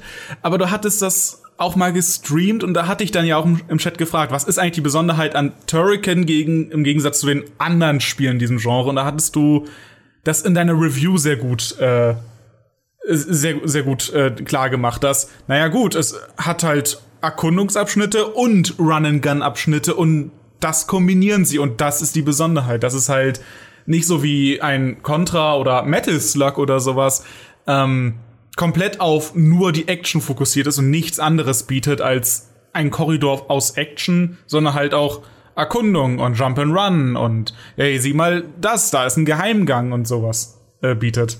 Es ist halt ein bisschen Und- schade, dass die, dass die Reihe dann ähm, so ein bisschen im Sande verlief. Also die, die, die, bei den Super Nintendo-Teilen, das sind ja per se keine schlechten Spiele, aber sind halt auch keine richtigen Turrican-Spiele mehr. Also du wirst dieses Spielgefühl der alten Teile da nicht nach nochmal erleben. Das gilt auch Ja, für, das gilt auch für Mega Turrican, was ja eigentlich Turrican 3 ist. Also wenn du das wirklich, das Spielerlebnis haben willst, musstest du halt wirklich eins und zwei spielen für, für die Heimcomputer. Und ähm, äh, Turrican, Super Turrican für, für Super Nintendo ist so eine Art komischer Mischmasch aus den alten Spielen, aber ohne das gute Leveldesign.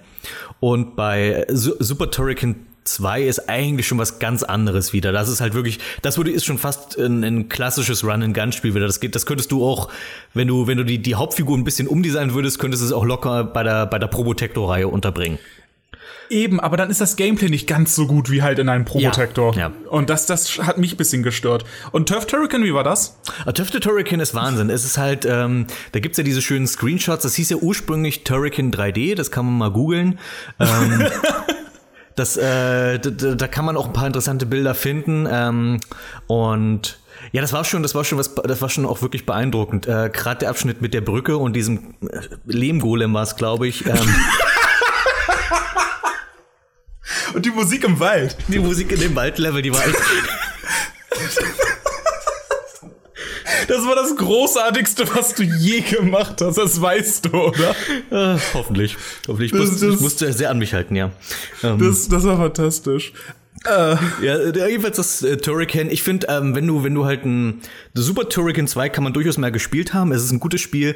Ähm, aber es ist eben kein richtiges Turrican, das kann man, glaube ich, kann man, glaube ich, so sagen. Und ja, dann sollte es ursprünglich, das gab's halt so, so geleakte Screenshots von Turrican 3 und wenn du die, also Turrican 3D, und wenn du die gesehen hast, dann bist du jetzt im Nachhinein ganz froh, dass es das Spiel nie gab. Das ist so ein bisschen wie, dass man auch froh sein kann, dass es halt Metroid nicht auf dem N64 gab. Ich fand's halt immer schade, dass es von Turrican halt weder moderne Ports gab für PC, Steam, irgendwas, aber halt äh, auch keinen richtigen Klon, der zumindest dann das ein sehr ähnliches Gameplay bietet, weil es ist ja trotzdem ziemlich einzigartig in äh, seinem Genre.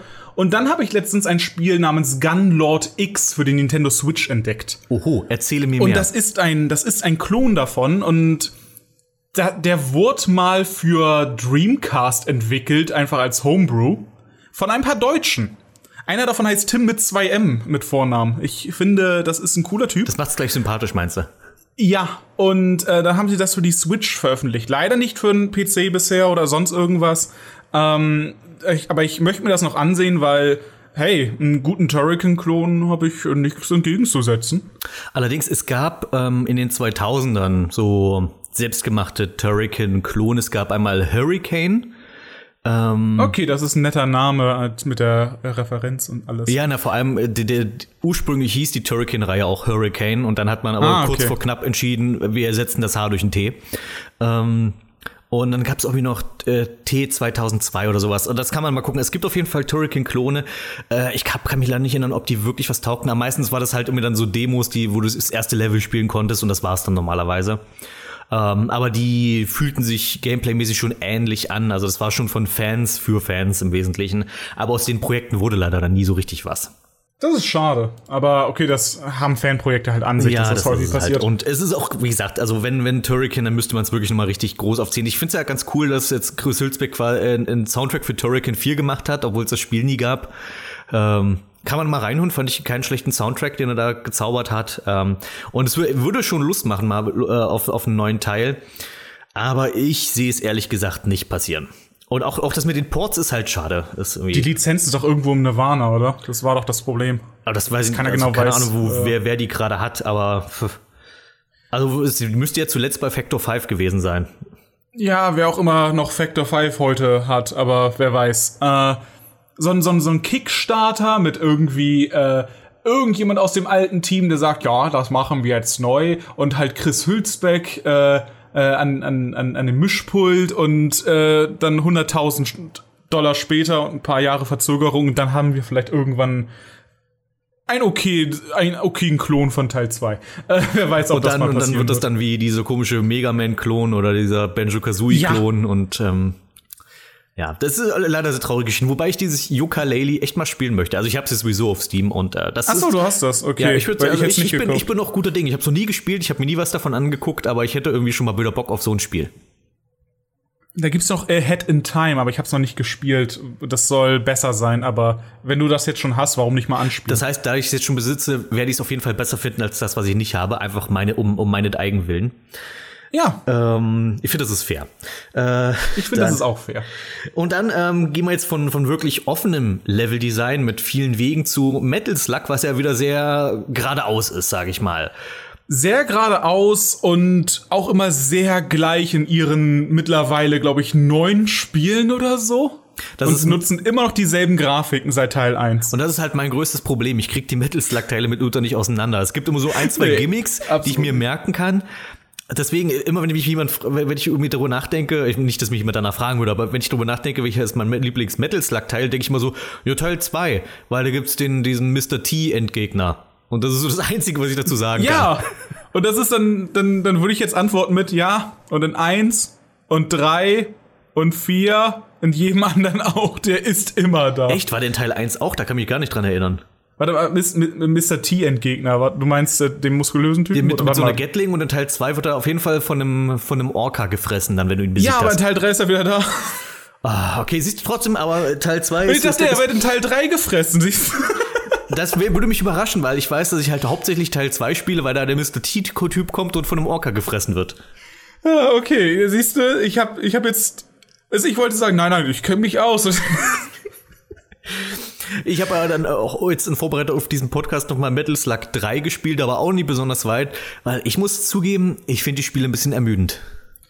Ähm, sie sind deutlich simpler von der Steuerung als nochmal Contra und sie sind auch deutlich äh, weniger abwechslungsreich. Das habe ich dann selbst gesehen, als ich dann einfach mal versucht habe, mathematisch nachzuprüfen, ja, als ob, äh, wie oft jetzt eigentlich da sich das Gameplay leicht ändert und ähm, die bleiben immer sehr gleich. Aber was bei, bei der Metal Slug-Reihe bis heute im Kopf bleibt und, und das ist so eine schöne Ära an Spielen, die einfach gut gealtert sind, ist, das ist somit das allerbeste Pixel Art, welches jemals existierte und jemals existieren wird. Gerade Teil 2 und 3. Stimmt, die, die, der Artstyle ist wirklich fantastisch. Also auch die vielen kleinen Animationen von Gegnern, die vielleicht nur eine Sekunde im Bild sind, bevor du sie abschießt. Ähm, auch die, die, es gibt es ist einfach diese, diese Grafik und diese Animationen sind einfach auch so detailreich. Mir ist dann heute aufgefallen, es gibt dann diesen, sag ich mal, diesen veränderten Status deiner Figur, wenn er dick wird, mhm. der sehr witzig ist und dass dann quasi dein Kampfmesser zu einer Gabel wird. Da habe ich Ja, sehr drüber gefreut, irgendwie über dieses kleine Detail. Anstatt ducken setzt man sich auf den Po. Wenn man etwas stehen bleibt, man hat immer kleine Idle-Animationen, die einfach äh, auch übersprungen werden können, aber dann hat er halt ein Taschentuch und, und, und muss sich halt, äh, äh, muss halt den Schweiß wegwischen. Aber dieser Dickstatus hat nicht einfach nur negative Folgen, weil du halt etwas dicker bist. Deine Projektile sind auch größer. Das heißt, es hat auch Vorteile, dick zu sein in dem Spiel.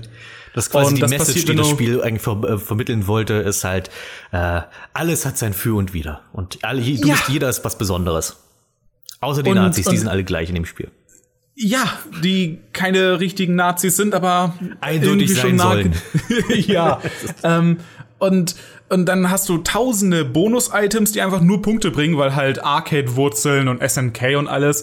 Äh, aber da hast du zum Beispiel ein Huhn. Und wenn das die ganze Zeit rumläuft, dann legt es Eier und diese Eier äh, schlüpfen, da sind dann Küken drin und diese verwandeln sich wieder in Hühner und das bringt mehr Punkte. Und es gibt Weißbrot, aber das schimmelt sehr schnell. Und dann Wahnsinn. ist, wächst da drauf ein Pilz. Und es gibt ein Kackhäufchen. Und es gibt äh, die, die, die ähm, Geiseln, die du retten musst. Und die sagen immer, thank you, in allen Teilen mit derselben Stimme. Ähm, und die geben dir verschiedene Items. Und ab und zu kommt dann mal ein Affe mit einer Waffe. Und äh, Affe mit Waffe ist der beliebteste Counter-Strike-Name damals gewesen in den 2000ern. Echt? Wow, das, Das, das kannst du jetzt nicht beurteilen, aber jeder, der Counter-Strike mal in seinem Leben gespielt hat, wird sich erinnern. wow. Das ist, das ist halt Wissen, das gibt's nur in Radio Zuckerbude. Radio Zuckerbude. Und es ist, es steckt so viel Detailreichtum drin, äh, viel mehr als es gesund wäre für jeden Entwickler, weswegen auch die neueren Teile gar nicht mehr da rankommen, weil die mittlerweile einfach nur, also die geben sich immer noch Mühe, aber häufig sagen die einfach, die machen ein 3D-Modell und machen das zum Sprite und sagen halt, es ist super detailliert. Aber im Grunde hat man sich da mit 2 und 3 deutlich mehr Mühe gegeben, auch weil die sehr viele verschiedene Routen haben. Also gerade Teil 3 hat super viele verschiedene Routen. Level, die tatsächlich einfach durch ihre Hintergründe und die Gegner eine Geschichte erzählen, eine kleine. Ja. Da gibt's äh, das Zombie-Level zum Beispiel, bei dem du dann merkst, äh, okay, da waren Aliens hinter. Deutlich verkürzt jetzt, aber Ja, das ist, ähm, genau, das fand ich aber, das hat mich dann positiv überrascht, weil ich das Zombie-Level hat sich, ich finde, für mich ziehen sich die Level manchmal dann auch ein bisschen zu sehr. Ja. Gerade das Zombie-Level ist sehr langsam. das sind, es sind sehr harte Korridore in diesem Spiel, die, wo du tatsächlich das auch merkst, dass, hey, ich laufe hier nur durch und schieß halt auf Gegner. Und du merkst, dass ein normaler Plattform eigentlich mehr Abwechslung hat. Etwas, was bei Contra zum Beispiel mir nie irgendwie in den Sinn kommt, währenddessen drüber nachzudenken, wie Mario jetzt etwas gehandhabt hätte. Das würde mir auch so, glaube ich, nicht passieren, aber trotzdem schöner Vergleich. aber, aber trotzdem wunderbare Spiele, die etwas drunter leiden, dass sie halt, die hatten nie so ein, äh, okay, wir sind nicht mehr eine Arcade, wir erscheinen jetzt für eine Konsole. So eine Phase hatten die nie, weswegen die auf, bis heute darauf ausgelegt sind, dass, naja, ohne zu sterben durchzukommen ist schwierig, aber du hast ja unendlich oder zumindest 20 Continues. Ist ja egal. Und das sorgt immer dafür, dass irgendwann fängt man dann an, das Interesse zu verlieren und sich einfach nur noch durch zu brute forcen, sich gar keine Mühe mehr zu geben und einfach nur noch Naja, ich habe ja eh unendlich Leben. Na, für mich ist halt das Problem, ich finde, äh, was, was diese Artstyle ist was Besonderes. Ich mag, dass die eine kleine Geschichte erzählen und dass der auch der Humor einfach, dass es auch wirklich witzige Spiele sind. Ja, dass die, das dass ist- da einfach das steckt einfach so viel. Witz drin. Aber ähm, ich merke dann auch, dass ich dann am Ende, zum Ende der Level oder allgemein zum Ende des Spiels hin denke, jetzt könnte es auch mal langsam aufhören. Äh, Ich finde gerade Teil 3 ist zu lang. Das letzte Level ist super lang und Teil 2, also Teil 3 ist in allen Punkten besser als Teil 2, aber ich spiele Teil 2 lieber, weil es einfach ein bisschen kürzer ist. Genau, Das ist halt der Punkt. Und mir ging es schon mit Teil 2 manchmal so, wo ich dann immer dachte, okay, wie, wie lang muss ich noch auf dieses komische, weil ich finde, die Bosse sind mitunter ein bisschen langweilig, gerade wenn es dann irgendwie solche, immer der nächste große Riesenpanzer oder ein Schlachtschiff oder sowas ist. Ja, oder wenn du nur noch die Pistole hast. Ja, aber dann sowieso. genau. Dann, ähm, äh, mir fiel es jetzt, auch als ich jetzt äh, Metal Slug 3 gespielt habe, ähm, der erste Boss ist diese Krabbe und die hält einfach viel zu viel aus, gerade für den ersten Boss. Ich dachte, wann stirbt das blöde Viech denn endlich mal? Wie, wie viel Granaten muss ich noch drauf werfen? Und äh, es also das ist für mich wirklich das größte Problem. Für mich ist halt ähm, so ein reines Actionspiel muss halt wirklich sich immer anfühlen, als ob es vorwärts geht und mir viel Ja. Abwechslung bietet und das eine gewisse, eine gewisse Dynamik und Schnelligkeit haben. Und das Spiel ist jetzt alles andere als langsam, aber dadurch, dass die Abwechslung nicht so gegeben ist wie bei manchen anderen Spielen, ist für mich Metal Slug ein Spiel, was, woran ich, was, wenn ich daran denke, denke ich, oh, das ist dieses coole Spiel, was auch witzig ist und so weiter. Und nach so ein, zwei, drei Leveln denke ich mal, jetzt reicht's auch wieder. Ja, aber dann bist du ja auch schon fast wieder durch. Das kommt ja auch dazu. Die sind ja nie lang, diese Spiele, weil die halt für diese Arcade-Erfahrung gebaut wurden, dass du halt, wenn du komplett normal durchkommst, brauchst du eigentlich so 20 bis maximal 40 Minuten in so ein Spiel. Ich habe mich jedenfalls sehr gefreut bei Metal Slug 3, als plötzlich ein Wasserlevel kam. dachte ich, oh mein Gott, mal was anderes. Ey, das Wasserlevel im Spiel ist super. Das ist so hübsch. Das hat für mich auch am meisten Spaß gemacht bisher dann im Spiel. Das, das ist auch eigentlich dann gar kein Run and Gun mehr. Das, dann wird's zum Schmapp. Das fällt einem nur nicht auf. Stimmt. Ja, weil du dann dich frei bewegen kannst. Haha. Aber, aber du kannst immer nur in eine, oder ne, du kannst in zwei Richtungen schießen, aber du kannst äh, allgemein Contra, äh, Contra hat ja mehr Schussrichtung als, als Metal Slug. Das hat ja äh, nur vier anstatt acht. Was Absicht war, die wollten sich ihren ähm, Schmappwurzeln annähern. Würde ich hinterher auch sagen. Es gab mal ein U-Boot-Schmapp namens äh, In the Hunt. Das hatte einen Port auf die PlayStation. Das war von denselben Machern. Und ähm, Slug ist quasi eine Mischung daraus und dem Spiel Gun Force 2. Das ist auch ein S, nee, nicht SNK, vor, vor SNK war es, aber ähm, war es ein, ein, ein äh, Run and Gun, welches aber, falls du denkst, das Spiel ist nicht abwechslungsreich genug, in dem bist du wirklich 10 Minuten auf einem, einem und denselben Zug. Und nichts ändert sich. Wunderschönes Spiel, unglaublich öde. Ähm, wir könnten jetzt natürlich noch ewig weiterreden über dieses und jenes Spiel und ähm, ich finde, wir könnten jetzt ja mal einen kleinen Sprung in die Moderne machen. Uh. Ja, ja, denn ähm, dieses Jahr, oder eigentlich relativ jetzt, wenn wir das hier aufnehmen, ist es noch gar nicht so lange draußen, erschien ja ein Spiel, was den Geist dieses Genres versucht hat einzufangen und irgendwie, zumindest aus meiner Warte, versucht hat, alles damit zu machen, was in allen anderen Spielen zuvor gut funktioniert hat, in ein Spiel zu packen und das ist Blazing Chrome. Was mir halt dann so hängen geblieben ist, nachdem ich es dann durch hatte, war so, wow, da stecken wirklich so viele Elemente drin von so vielen verschiedenen Spielen und es sind alles so Elemente, die ich in den Spielen davor irgendwie gut fand. Also ich kann das schon mal vorwegnehmen, ich fand es jetzt rundherum eine sehr gelungene Erfahrung, gerade was Run and Gun angeht, mit nur so kleinen Abstrichen, auf die ich vielleicht noch komme, aber das sind auch dann wirklich ähm, Merkeln auf hohem Niveau, würde ich es fast nennen. Ähm, Blazing Chrome ist ein Spiel, was quasi so absichtlich auf bisschen auf 80er gemacht ist, auch mit seinem Artstyle, mit seinem, mit seiner Story, mit seinem Soundtrack. Gra- Der Soundtrack zum Glück nicht ganz so offensichtlich, aber es hat seine 80er Jahre Referenzen. Nee, aber ich finde, definitiv. beim Abspann fand ich dann so, oh, okay, wow, jetzt ist es halt so echt, äh, Ja, der Song ist gut, aber ich bin froh, dass sie es nicht übertrieben haben, dass alles Neonfarben haben muss, weil dieser Stil ist super, aber halt auch immer nur dieselben drei Sachen und häufig verlassen sich die Leute drauf, dass das reicht. meistens reicht's aber auch, fürs, um sich zu verkaufen. Also, Na, okay, gut.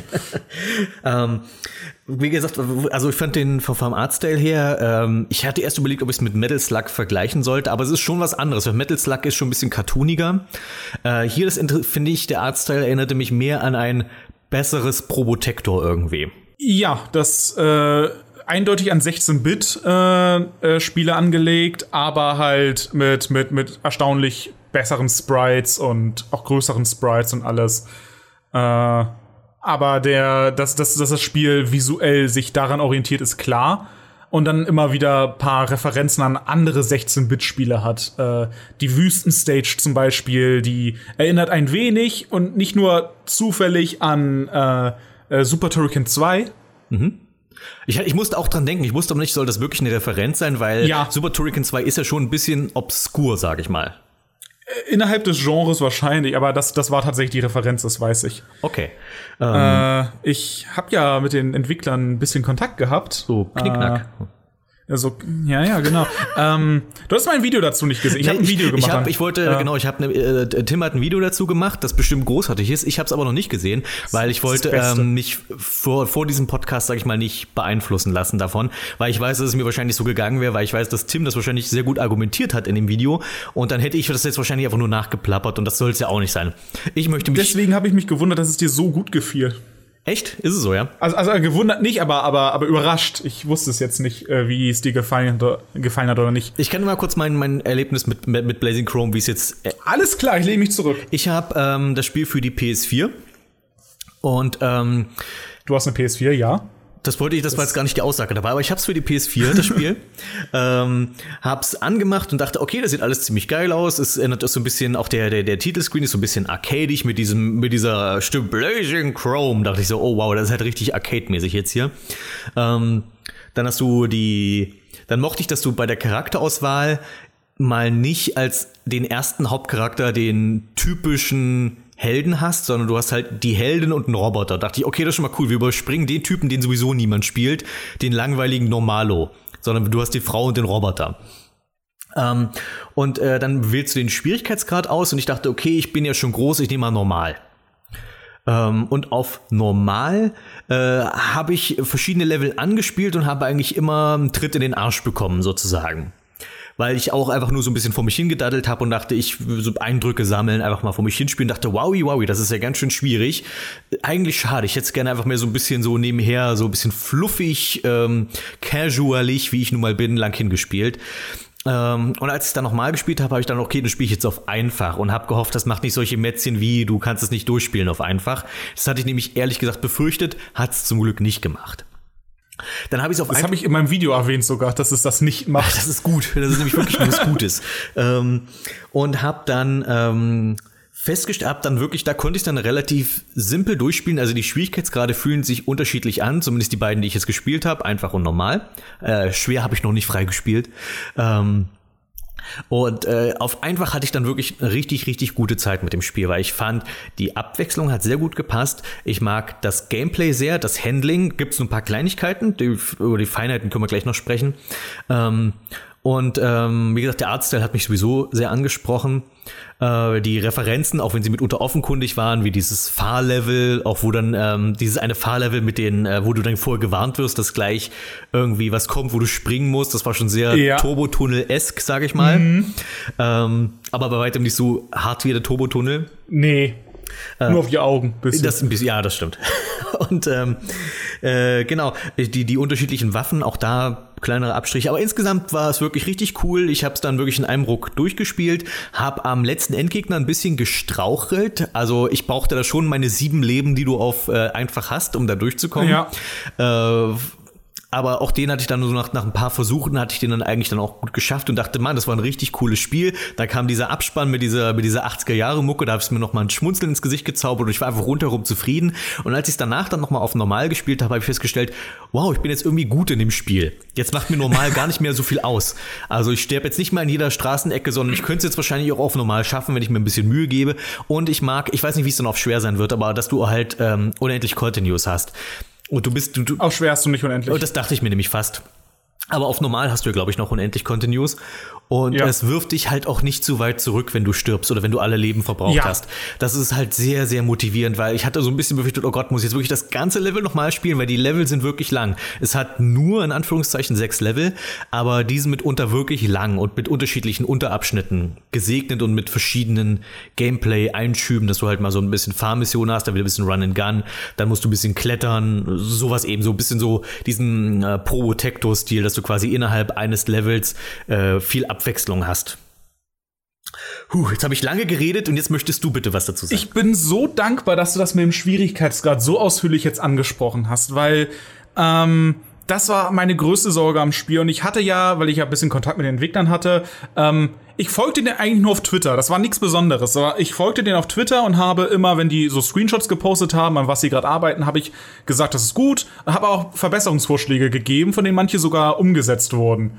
Äh, bei dem bei dem Dropship, was das Spiel hat, da habe ich gesagt, hey, mach da doch so eine dass, dass, dass die Flammen von dem Schiff sich an äh, am Schiff an sich noch spiegeln wie im Metal Slug. Hab denen ein Beispielbild geschickt, das haben die eingebaut eine halbe Stunde später. Und da hatten wir ein bisschen geredet und dann habe ich einfach von denen das Spiel geschickt bekommen, paar Monate vor Release. Einfach so. Und die wussten nicht mal, dass ich YouTuber bin oder sowas. Das haben die mir einfach dann geschickt mit, hey, kannst du, kannst du mal ein bisschen, äh, hier kannst du es mal spielen und du kannst sagen, wie es ist. Mhm. Und dann habe ich es durchgespielt am Stück. Und dann habe ich es noch mal ein bisschen gespielt und die haben nicht damit gerechnet wahrscheinlich, dass ich denen jetzt seitenweise Feedback schicke mit allem, was ich beobachtet habe, kleinen Bugs, die ich gesehen habe, Sachen, die ich richtig gut fand, äh, Sachen, die sie definitiv überarbeiten sollten und manchmal sogar ein paar kleine Features, die sie noch machen mussten. Und ich glaube, das war mehr als die gedacht haben. Und dann wurde ich gefragt, wie ich heiße, damit die mich in die Credits, Credits schreiben können. Und bist du den Credits drin? Und ich habe nicht drauf, hab nicht auf dich geachtet. Ich bin, ich bin bei Special Thanks drin, genau wie Suda51 und damit ist meine Videospiel äh, äh, äh, Karriere genauso wichtig wie seine. Ich weiß nicht, wer Ähm, Suda51 ist, aber ich drücke, ich gebe dir beide Gorilla Daumen Kennst du. No More Heroes? Nein. Okay, ich glaube, das geht den meisten so. Ich kenne No More Heroes Ah. aus den Videos von, ähm, wer heißt da gleich? Äh, der mit den, der diese lustigen Bildchen macht äh, und dabei schnell spricht hier Zero Punctuation. Ich, ich glaube, der erwähnt das gelegentlich. ah, okay, gut. Äh, der redet sehr schnell und britisch. Ähm, aber, aber, äh, ja, das ist passiert. Und eine, eine Sache, die ich am meisten, die mich am meisten interessiert hat beim Spiel war, macht ihr den leichten Schwierigkeitsgrad leicht genug? Denn ähm, es ist ein Hardcore-Genre. Es ist, äh, äh, es ist, es ist eindeutig ein Contra-Klon. Das kann, kann man ja gar nicht mehr als inspiriert nennen. Das ist ja schon, äh, das ist ja schon eindeutig, dass sie Contra sein wollen und Contra machen. Ähm, und somit soll es natürlich schwierig sein. Aber, und das habe ich auch in meinem Video erwähnt, wenn es seit Ewigkeiten keinen, kein, kein Punkt gab, um diese Fans für dieses Genre heranzuzüchten, wo sollen die denn herkommen? Wollt ihr nur 20 Leute, die sich an den guten alten NES erinnern, ansprechen oder wollt ihr, äh, wollt ihr auch eine eigene Zielgruppe haben? Weil heute ist es echt leicht, sich ein Spiel zu kaufen, zu spielen und nach 10 Minuten zu sagen, ne, das, das ist nicht meins und dann geben sie es zurück bei Steam. Und das möchte man ja eigentlich verhindern. Und deswegen meine größte Kritik, die ich denen gegeben habe, ist, mach den leichten Schwierigkeitsgrad leichter und dafür normal etwas schwerer. Und das ist passiert, weil vorher war leicht so im Grunde fast dasselbe wie normal, nur äh, nur nur die Bosse waren etwas leichter und es gab ab und zu mal einen Gegner weniger oder sowas. Und das hat sich komplett verändert. Äh, und und das war halt meine meine größte Sorge, das woran ich am meisten gehofft habe, dass sie daran was machen und äh, offensichtlich hat es ja funktioniert, weil du hast es auf leicht durchspielen können. Es ist entspannt genug gewesen, ohne leicht zu, also ohne wirklich leicht zu sein, aber äh, spielbar. Also ich musste mich schon Und konzentrieren auf jeden halt- Fall drauf, ja. Ja, gerade gegen Ende. Ja. Und ab und zu lässt man vielleicht ein Continue fallen, aber man hat davon unendlich, wenn man also ein bisschen geduldig ist oder einen Koop-Partner hat oder was auch immer, äh, dann kommt man da durch. Wenn nicht, speichert das Spiel. Leider nicht bei den Checkpoints, sondern nur die Level. Das heißt, du kannst eventuell trotzdem 20 Minuten neu machen müssen. Ja, gut, aber das ist halt, das finde ich dann in Ordnung. Aber also wenn ich jetzt wirklich nur ein Continue einschmeiße, möchte ich nicht ganz zurückgeworfen werden. Aber wenn ich wirklich das Spiel zwischendurch ausmache, dann, dann habe ich auch kein Problem damit, dann das Level wirklich nochmal anzuspielen. Ich finde das finde ich wesentlich besser, als wenn ich das ganze Spiel nochmal hätte durchspielen müssen dann. Wobei auch das nicht wirklich schlimm ist, weil, wie gesagt, ich habe jetzt, äh, ich hätte schon Bock drauf, das Spiel jetzt auch mal auf normal noch zu knacken. Ja, warum nicht? Also, äh, ich wäre daran interessiert, äh, wie es dir dann gefällt, weil auf normal finde ich es schwierig und das war's dann. Aber auch das ist dann auf einem ähnlichen Niveau wie wie äh, äh, Contra 3 auf leicht, aber gegen Ende. Also es, es ist irgendwie äh, Verstehe, was du meinst. immer ja. noch im, immer noch gut genug, aber äh, der Hardcore-Schwierigkeitsgrad, Hardcore, äh, der muss nicht unbedingt sein. Vielleicht irgendwann mal in meinem Leben, wenn mir langweilig genug ist, aber ich habe jetzt auch erstmal genug mit diesem Spiel, also genug Zeit mit diesem Spiel verbracht, ähm, aus diversen Gründen und ich mag es tatsächlich und das nicht nur, weil ich da drin hing und äh, war dann sehr gespannt, wie das anderen Leuten gefällt und das kriegt durch die Bank weg eigentlich ziemlich gute Reviews. Größte Kritikpunkte sind, es hat keinen Online-Modus und es hat, äh, es ist zu kurz. Aber, und das merkt man, wenn man sich auskennt mit diesem Genre ein bisschen oder wenn man es halt oft genug gespielt hat, Feinheiten stimmen nicht so ganz. Ich glaube, du wolltest da vorhin auch was ansprechen mal. Ja, na, ähm, also ich wollte noch bevor wir auf die Feinheiten äh, eingehen, ähm, was ich jetzt noch nicht ausprobiert habe, ist der Koop-Modus, weil du hattest ihn gerade angesprochen. Äh, hast, hast du damit Erfahrung? Weil ich habe es jetzt wirklich bisher nur allein gespielt und Ich habe den ein bisschen gespielt mal, aber halt auch mit einer Person, die nicht so viel Lust hatte. Mhm. Und ähm, ich weiß, dass mein Online-Modus geplant war. ja. Es gab Videos auf deren Kanal, wo sie den Online-Modus gezeigt haben. Und der ist dann scheinbar irgendwann, also diese Videos sind irgendwann verschwunden und scheinbar sind die Pläne verschwunden oder auch nicht. Ich habe jetzt, weil einmal hieß es ja, das wird einen kriegen, dann heißt es nein, es hat keinen. Aber was ist jetzt die Sache? Ich weiß es nicht. Und das hat mich ziemlich frustriert, einfach weil ich davon ausging, aha, das wird einen Online-Modus haben. Und es hat keinen. Und äh, das, das war, äh, ich wollte jetzt auch nicht zu viel über, äh, aus dem Nähkästchen plaudern, weil ist es fies in meinem Video zu erwähnen, dass dass äh, es Videos gab? Wenn ich nur ein Beobachter von draußen gewesen wäre, nein. Aber jetzt, wo ich Kontakt mit den Entwicklern hatte, ist es vielleicht fies, irgendwie darüber zu reden. Äh, und keine Ahnung, wenn es irgendwann einen Koop-Modus bekommt, also Online-Koop, fantastisch. Aber ansonsten, ich spiele das Genre ja an sich auch sonst allein. Ja, so geht's nur, mir halt äh, auch. Deswegen, ich würde jetzt auch, ich spiele ja auch Probotector eher allein und sowas. Ja, aber, aber der ist äh, ja, so ziemlich das, was du dir vorstellst. Das ist halt das Spiel zu zweit. Und ähm, wenn dein, dein Koop-Partner halt kaum Lust hat, dann spielt man halt ein Level, das reicht dann aber erstmal wieder. Äh, Okay, also dann, also die, die, die, also jetzt mal so ein paar Feinheiten. Ähm, du hast in dem Spiel vier verschiedene Waffengattungen, die sich, Ja. finde ich, was ich gut finde, sehr unterschiedlich anfühlen. Du hast das Schnellfeuergewehr, das ist die Standardwaffe. Du hast dieses, du hast die Granatwerfer, du hast dieses Laser-Lasso, nenne ich es jetzt mal, und, ähm, und diesen Laserschuss, den du aufladen kannst. Ähm, nach der Spielerfahrung, die ich jetzt habe, ich habe eigentlich am Ende fast nur das Schnellfeuergewehr und den Granatwerfer verwendet. Die anderen beiden fand ich so lala. da, äh, die, die, den Laser kriegst du zu selten. Ähm, das soll so eine Überwaffe sein. Wenn das aufgeladen ist, ist es cool, aber dann musst dann auch, oh, du musst dann ungefähr wissen, wann du ihn auflädst und Das wann du ist es halt. normal Also ich habe schießt. nie die, ich habe nie die Gelegenheit gehabt, zu denken, okay, jetzt lade ich, also jetzt, ich habe dann immer versucht, weil es kommen ja viele Gegner, die mit wenig Treffer normalerweise weg sind, und ich Ja. habe irgendwie nie dafür gedacht, jetzt muss ich den Schuss aufladen. Und bei Bossen habe ich nicht die Ruhe, diesen Schuss aufzuladen, sondern bin ich eigentlich nur damit beschäftigt, zu hüpfen und schnell mal einen Treffer zu landen. Und deswegen hat dieser Aufladlaser hat sich für mich nicht wirklich bewährt. Und ich fand auch nicht, dass man den selten bekommt. Ich habe immer das Gefühl gehabt, dass ich immer, ich dachte, geil, ich kriege jetzt die Granate, habe ich diesen scheiß Laser bekommen. Okay, ich fand, das war die Waffe, die kriegt man am wenigsten. Und das, äh, das Laserlasso nennen wir es jetzt einfach, eigentlich Whip, aber ist okay. Äh, ist ja, ist ja nah genug dran. Äh, aber, ähm, die Peitsche. Äh, Ist okay, ähm, nutze ich in manchen Leveln, aber der Granatwerfer ist wirklich die Waffe, die man die ganze Zeit nutzt. Wo ich nicht mag, dass der halt halbautomatisch ist, dass du nicht einfach gedrückt halten kannst, dann ist er zumindest langsam oder sowas. Ähm, das war auch äh, damals mein größter Kritikpunkt daran, weil wenn du den das erste Mal kriegst, wirst du sterben, weil du einfach Feuern gedrückt hältst, du kriegst sie und plötzlich schießt du einmal und dann bist du verwirrt und dann stirbst du und läufst den nächsten Gegner.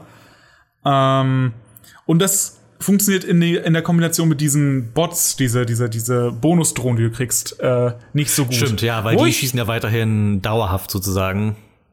Ich habe jetzt ein, ein Feature gepitcht für den nächsten Patch eventuell, äh, weil mir das jetzt endlich auffiel, wie du das fixen kannst, ohne dass sie die Waffe überarbeiten müssen, weil sie das scheinbar ja so haben wollen, wie es ist. Dass diese Drohne äh, in Bursts schießt, also in Salven und dass zumindest dann immer irgendwas rauskommt, wenn du auch nur ab und zu drückst oder so. Äh, aber das war auch äh, ein Kritikpunkt, den ich hatte und den sie dann nicht gefixt haben. Für mich war das Ding mit diesem Lasso oder der Peitsche, Peitsche, wie Kain sagen würde in Legacy of Kain.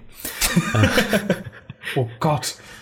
Ähm, und ähm, was, was für mich, also äh, ich hatte mich zuerst daran erinnert gefühlt an den Flammenwerfer aus Super Protector. Und ähm, weil du, du kannst ihn gedrückt halten und du kannst quasi um dich herum äh, schießen. Das hat nicht die riesen Reichweite, aber du kannst quasi dauerhaft Schaden machen, solange sich der Gegner innerhalb dieses Schusses befindet. So beschreibe ich es jetzt mal. Und ähm, bei, bei Probotector ist der Flammenwerfer meine absolute Lieblingswaffe. Spiele ich lieber als, habe ich, hab ich lieber als den Spread und lieber als diese Raketen und was du sonst da alles haben kannst. Ich finde den Flammenwerfer die beste Waffe dort. Ich nutze die Raketen am liebsten. Ich finde die Raketen am schlechtesten. Oh, wow. Die, die sind am stärksten, deswegen. Ich du find- musst halt treffen. Ja, ich, ich weiß nicht, ich mag die, ich finde die super langsam und irgendwie langweilig. Also, okay, gut. äh, jedenfalls, und ich habe mich gefragt, warum mag ich das komische Lasso in diesem Spiel am allerwenigsten? Weil, und mein, mein Ding war irgendwie, ich habe nicht das Gefühl gehabt, dass es irgendwie richtig so richtig guten Schaden macht. Also vielleicht macht's den sogar, aber es fühlte sich nicht so an. Und dieses Spielgefühl hat mir da gefehlt, weil ich den Flammenwerfer und Probotector benutzt habe, dachte ich, weil die geben dir den auch an Stellen, wo du zum Beispiel ganz viele Gegner hast, die du, du quasi äh, mit einem Schuss dann quasi um dich herum Ja. alles weg. Du kriegst den Flammenwerfer bei Probotector zum Beispiel, wenn du diese ganzen komischen Fliegenviecher um dich herum hast, die du dann Du damit bekommst ihn an einer Stelle, wo du, wo du auch einen Gegner, der seinen Schwachpunkt an seinem Hintern Ja. hat, äh, hat. Und da ist es die beste Waffe, weil das durch Gegner Durchschaden Ja. macht. Aber ich, und das, das haben die nicht damit. Ähm, warum ist der, ja, äh, stimmt, die, die geben dir nie die Situation, wo er so sinnvoll ist wie ein Flammenwerfer, stimmt. Deswegen habe ich dieses die Idee noch eigentlich Das nie benutzt, stimmt. weil ich halt Ja. in eigentlich gerade auch zum Beispiel bei Bossen habe ich dann lieber eine Waffe, die schnell feuert und weit, also dass ich die Gegner wirklich aus jeder Position raus treffen kann oder den Granatwerfer, wenn ich mir Schaden machen will. Und ähm, auch im normalen Level kommen Gegner, die die du, die du schon vorher ausschalten könntest, wenn du mehr Reichweite hast. Deswegen hat sich für mich nie eine Situation ergeben, wo ich dachte, ich will jetzt dieses Laserlasso benutzen. Ähm, Zuglevel gab es halt zwei Situationen, wo ich den immer nutze, aber ansonsten, du hast, du hast, du hast recht. Also es gibt ähm, halt diese Fahrmission, wo du dann die, die, die Dinge hast, die über dich herumspringen, da ist das Ding gut.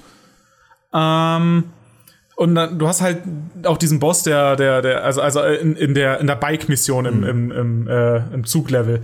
Ähm, äh, da hast du halt einen Boss, der, der äh, dann über dich fliegt und dann, dann über dir ist. Da nutze ich den immer, weil der halt mehr Schaden macht. Und äh, dann gibt's im Zug noch. Der hat Bälle um sich herum, der Boss. der. Und, und, und, und, und, und äh, da nutze ich das auch am liebsten. Also, also es gibt Situationen, wo ich den nutze, aber tatsächlich, ja, der fühlt sich nie so gut und so einzigartig an wie äh, der Flammenwerfer im Probotect. Aber den kriegst du auch, glaube ich, nur an zwei Stellen, oder? Den Flammenwerfer? Ja, ich versuche den dann möglichst lang zu behalten. Ja, okay, gut, ja. Ähm, aber den kriegst du, glaube ich, nur äh, in, in, an dieser Situation und irgendwann no, sonst Na, du noch. kriegst aber, den auch weil in, in, in, der. Top-Down-Mission kriegst du den, wo der auch eigentlich Stimmt, somit die beste ja. Waffe ist. Neben dem, da ist auch der das Top-Down-Level ist auch die einzige Stelle, wo der Laser mal wirklich gut ist. Ich hasse den Laser. Der Laser ist ansonsten eine Scheißwaffe, aber in dem Top-Down-Level ist der gut. Ähm, Ja. äh, aber ansonsten, da kriegst du den Flammenwerfer und dann Level 3 und ich meine irgendwann später nochmal. Ich glaube auch in dem Fahrlevel kriegst du den Flammenwerfer nochmal. Und in den, und ich versuche den immer so lang zu behalten, wie es geht, weil ich finde, das einfach die beste Waffe ist. Und das ist halt für mich das genaue Gegenteil bei Blazing Chrome und seinem komischen Laserlasso. Und das fand ich halt irgendwie seltsam, weil es theoretisch dieselbe Waffe ist. Ja, die, die, die, die Waffen sind sowieso nicht das allerbeste. Die, die ist schön, dass sie sich anders anfühlen, aber du hast nicht diese. Ich meine, es ist auch, auch okay, dass sie halt von diesen obligatorischen, okay, das braucht Homing Missiles und Spread Gun und dann sind wir gut. Äh, es ist gut, dass sie sich davon abheben wollen, aber die Waffen sind nicht das Beste an dem Spiel, das definitiv nicht. Ähm, Ah. Dann ist mir, was ich dann noch ganz cool fand, ist, dass du, du hast an drei, drei Stellen im Spiel, dass du einen Mac bekommst, den du steuern kannst und dass jeder Mac, Ja. dass du, es sind drei unterschiedliche Macs sind. Ja, Das hat mich total überrascht, aber auch sehr positiv überrascht. Ich finde auch, Die sehen alle gleich aus quasi, aber ich mag den Zahnarzt-Mac sehr der ist eigentlich der mit dem Bohrer, der ist eigentlich mega cool, ja. Ja. Und das hatte mich auch, Auch weil ich dachte, das, ist ich dachte, oh Gott, das ist ein Nahkampf-Mac, das kann ja was werden, aber dann ist das Level so designt, dass es auch wirklich Spaß macht, den zu spielen. Ja, nee, ich, ich, ich, ich mochte den am meisten und das, der Boss danach ist auch Der ist auch fantastisch. damit. das ist sowieso einer der coolsten Boss im Spiel. Und wenn du quasi Die Musik. die, der, also ich finde auch, das ist halt dieser, dieser abs, abs, obskur, also dass du quasi einen Gegner hast, wo mit, mit, wo die Augen quasi der Punkt ist, der, wo du Schaden machen kannst und dass du den quasi mit einem Bohrer bekämpfst. Das ist einfach so, ist so richtig, einfach eine geile Idee. Du hattest schon mal ein Spiel von denen reviewed, das weißt du, ne? Weiß ich nicht, nein. Das ist hier, das sind die Macher, die äh, Odalus gemacht Ach, haben. nice, okay, ja, dann müsst, dann, äh, dann weiß ich erst recht, warum ich das Spiel so gut finde. Ja, äh, weil das hat mich damals so gewundert, weil ich folgte dem Spiel schon eh länger und dann habe ich gesehen, du hast dieses Video gemacht und dann, oh, das, das sind die, das sind dieselben. Äh, die hatten mal das Video. Ich hatte mal. Weil die, weil die, die folgen mir halt, obwohl sie kein Deutsch können, äh, auf Twitter. Ich hatte dein Video mal gepostet, als das Spiel im Sale war und die haben es geliked. Also, die wissen von deiner Existenz über acht Ecken. Ach, wie schön. Das ist toll. Dann lieben Ja. Gruß an Odalus nach Sachsen. Fantastisch. Okay. Jedenfalls, Äh. das war der Punkt, wo es mich auch so ein bisschen an Captain Commando erinnert hat, weil Captain Commando hat auch drei verschiedene Mechs im Spiel, wo du quasi, da hast du halt einen, der Flammenwerfer hat, einen, der boxen kann und einen, der Eis macht oder sowas. Aber die sind bei weitem nicht so gut wie die Mechs in diesem Spiel. Also die Mechs waren wirklich eine sehr positive Überraschung, weil ich finde, gerade solche Abschnitte können mitunter so semi-gut werden, weil du hast halt ein verringertes Spieltempo etc. Und wenn die sich da nicht so geil steuern, ich denke da an Cybernator, was bestimmt auch seine Fans hat, aber was ich das immer so ein bisschen Das sagt mir gerade gar nichts. das ist für Super Nintendo ist halt ein Mac-Spiel, aber es hat so eine mega komplizierte Steuerung. Also du spielst diesen etwas trägen Mac, aber es ist halt trotzdem super kompliziert irgendwie. Ach, das Ding, okay, das habe ich schon mal gesehen, ja. Äh, Das, das sieht total Das- cool aus, aber es ist halt auch, also ich glaube, das ist so ähnlich wie Hagane, Ja. wo du dich irgendwie zehn Stunden einspielen musst, bevor du es wirklich genießen kannst. Ah, Hagane ist, ist äh, auch so ein Spiel, ja, das, das ist super schwierig. Das äh, für, für, für dieses, ah ja, im Emulator mal anwerfen, so genau das Gegenteil. Also, das funktioniert überhaupt nicht, ja. Okay, dann, dann äh, fand ich ganz cool, dass es dieses, ähm, eins der Upgrade ist, äh, ist, dass du einen Doppelsprung bekommst. Ja. Und das ist, finde ich, so eins der besten Upgrades im Spiel. Das macht auf einmal das Spiel, also das Spiel, was ich sowieso schon mochte, noch mal so viel besser. Weil ich bin, bin ohnehin ein Fan von Doppelsprung. Ich mochte es halt. Das Spiel, was ich immer erwähne dabei, ist Dragon Ball Advance Adventure mit Krillin. Wo ich einfach Krillin viel, viel lieber spiele als Son Goku, weil er Doppelsprung kann.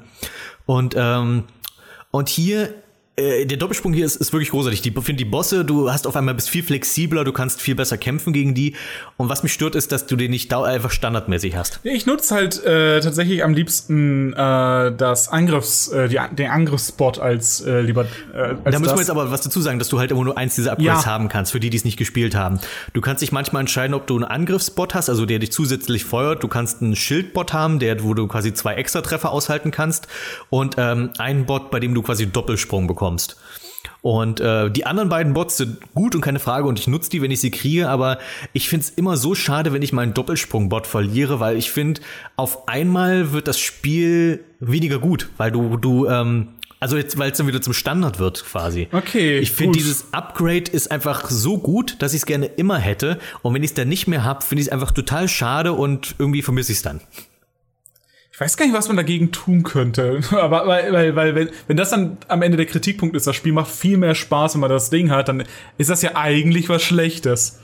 Wenn man zynisch sein möchte. Wollen wir Ja, das nicht. ist es halt. Ich, das ist für mich auch ein Kritikpunkt mitunter, dass du ein Feature hast, was ich gerne immer hätte und nicht nur in bestimmten Situationen. Jetzt könnte man natürlich sagen, ja, dann kannst du dir gleich auch den Stern bei Super Mario dauerhaft geben oder sowas. Keine Ahnung. Das ist natürlich. Ja, das ist ja, das Stimmt, ist ja aber das- nicht der Vergleich. Äh, Du, du, du solltest, also klar sollte man sich solche Upgrades erarbeiten, aber ich, ich, ich hätte es, glaube ich, lieber gehabt, wenn der Doppelsprung standardmäßig drin wäre und die Level vielleicht dann eben, keine Ahnung, dass, dass, dass du halt den auch öfter nutzen musst, um weiterzukommen. Also vielleicht noch ein paar knifflige Plattformabschnitte, wo du den Doppelsprung brauchst oder so einzubauen.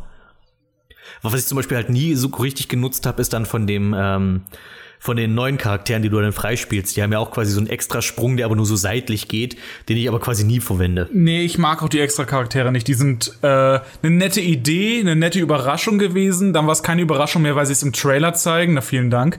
Also, sie haben einen Trailer darüber gemacht, dass sie zwei extra Charaktere als Bonus Ja, das finde ich jetzt gar nicht so schlimm, das zu teasern. Ich meine, das ist halt schon ein großes Feature, finde ich, was Ja, du aber ich fand kannst, als Geheimnis halt irgendwie besser. Ähm, die Trailer waren sowieso ein bisschen seltsam, weil die haben einen Trailer gemacht, wo sie alle Bosse des Spiels zeigen wollen. Oh, und- okay, das, das finde ich nicht gut wiederum. Und Ja. dann zeigen sie sogar den letzten Boss. Das habe ich nicht gemacht in meinem Video, weil äh, der, der hat noch mal was Besonderes, was eigentlich nur ein visueller Effekt ist, aber der visuelle Effekt ist halt cool. Und dann bra- brauchst du das nicht im, im Trailer zeigen. Ich, das finde ich, ich finde, das ist dann schon, es geht schon in Richtung Spoiler dann, ja. Ja, und Wobei ich dieses, diesen, diese Stelle bei dem letzten Bosskampf, das ist beim ersten Mal cool, wenn du den mehrmals spielen musst, nervt's. ja, ich, ich find's, ich find's nett. Äh, mir ist nie aufgefallen, dass das so ein 80er Jahre Grid sein soll. Oh. Aber das ist mir, das war sofort das erste, was ich dachte. Ich habe, ich weiß nicht, ich kam nicht direkt drauf, äh, das Spiel jetzt daran zu messen, dass es eine 80er Jahre Referenz sein möchte.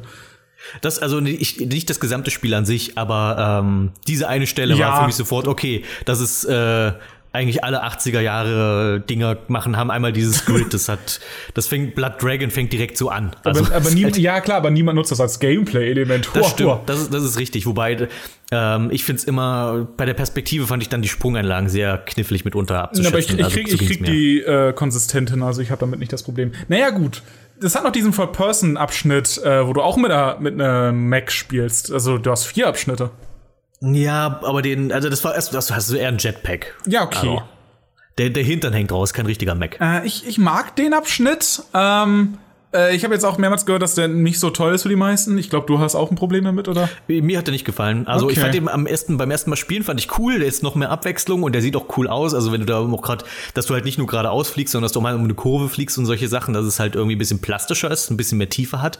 Was natürlich bei einem Abschnitt, der so ein bisschen Pseudo 3D ist, nicht schlecht ist. Aber mir hat der Gameplay-mäßig irgendwie nichts gegeben. Ich fand den eher lästig und wenn ich gestorben bin, fand ich es lästig, dass ich nochmal von vorne spielen musste. Okay. Und ähm, nee, keine Ahnung, also mein Fall ist es nicht, aber der ist auch zum Glück nur einmal drin. Das ist jetzt. Keine Ahnung. Das ist, das ist für mich das Äquivalent zum Top-Down-Level in Probotector. Also ich, ich stolper nicht so drüber, dass ich denke, es verdirbt mir das Spiel oder sowas, aber ich könnte auch ohne. Okay, gut, äh, das, das kann ich sogar nachvollziehen.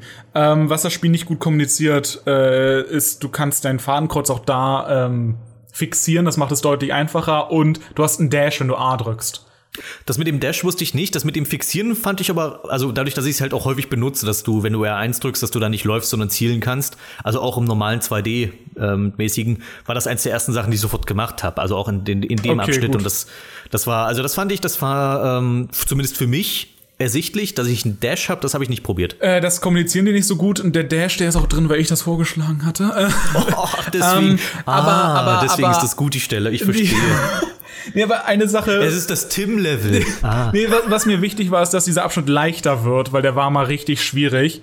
Und Äh, okay, es ist okay, gut, ja. schwierig sein zu wollen, aber wie wär's, wenn der eine Abschnitt, der ein komplett anderes Gameplay hat, weswegen du das Spiel nicht gekauft hast, Mhm. ähm, nicht super schwierig ist. Das ist so, als wenn du. Stell dir vor, du kaufst dir einen ganz normalen Shooter und das hat jetzt aber ein Fahrlevel irgendwo drin, das ist so richtig schwer und du schaffst es nicht. Mafia. So, ja, ich dachte auch gerade, dass während ich erzählt habe, dass ich diese, diese Brücke schlagen könnte, aber äh, ja, das, das ist so, ja, du kannst so ein Level einbauen, nette Abwechslung, aber puh. Und deswegen, das wurde deutlich einfacher, äh, weil den Spiel ja auch nicht wegen der Herausforderung spielst du, weil, oh, die Grafik ist nett, das ist eine nette Abwechslung, das drin zu haben. Aber wenn, er, wenn einem nicht so gut gefällt, das verstehe ich sogar. Aber ich fand den ganz Und gut.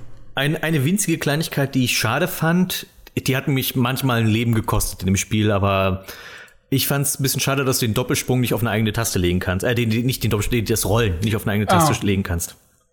Also das Rollen halt geduckt ist und dann springen, weil ich hatte öfter mal die Gelegenheit, dass ich halt geduckt war und schoss und dann musste ich ausweichen und wollte springen und bin dann einfach in den Gegner reingerollt. Okay, ähm, ich habe mich dran gewöhnt, weil auf derselben Taste liegt ähm, in, in hier, das habe ich vorhin gar nicht erwähnt, hier ähm, Contra Hardcore hat da den den Slide, aber der gibt dir Invincibility Frames, I-Frames, oh, mein Monokel.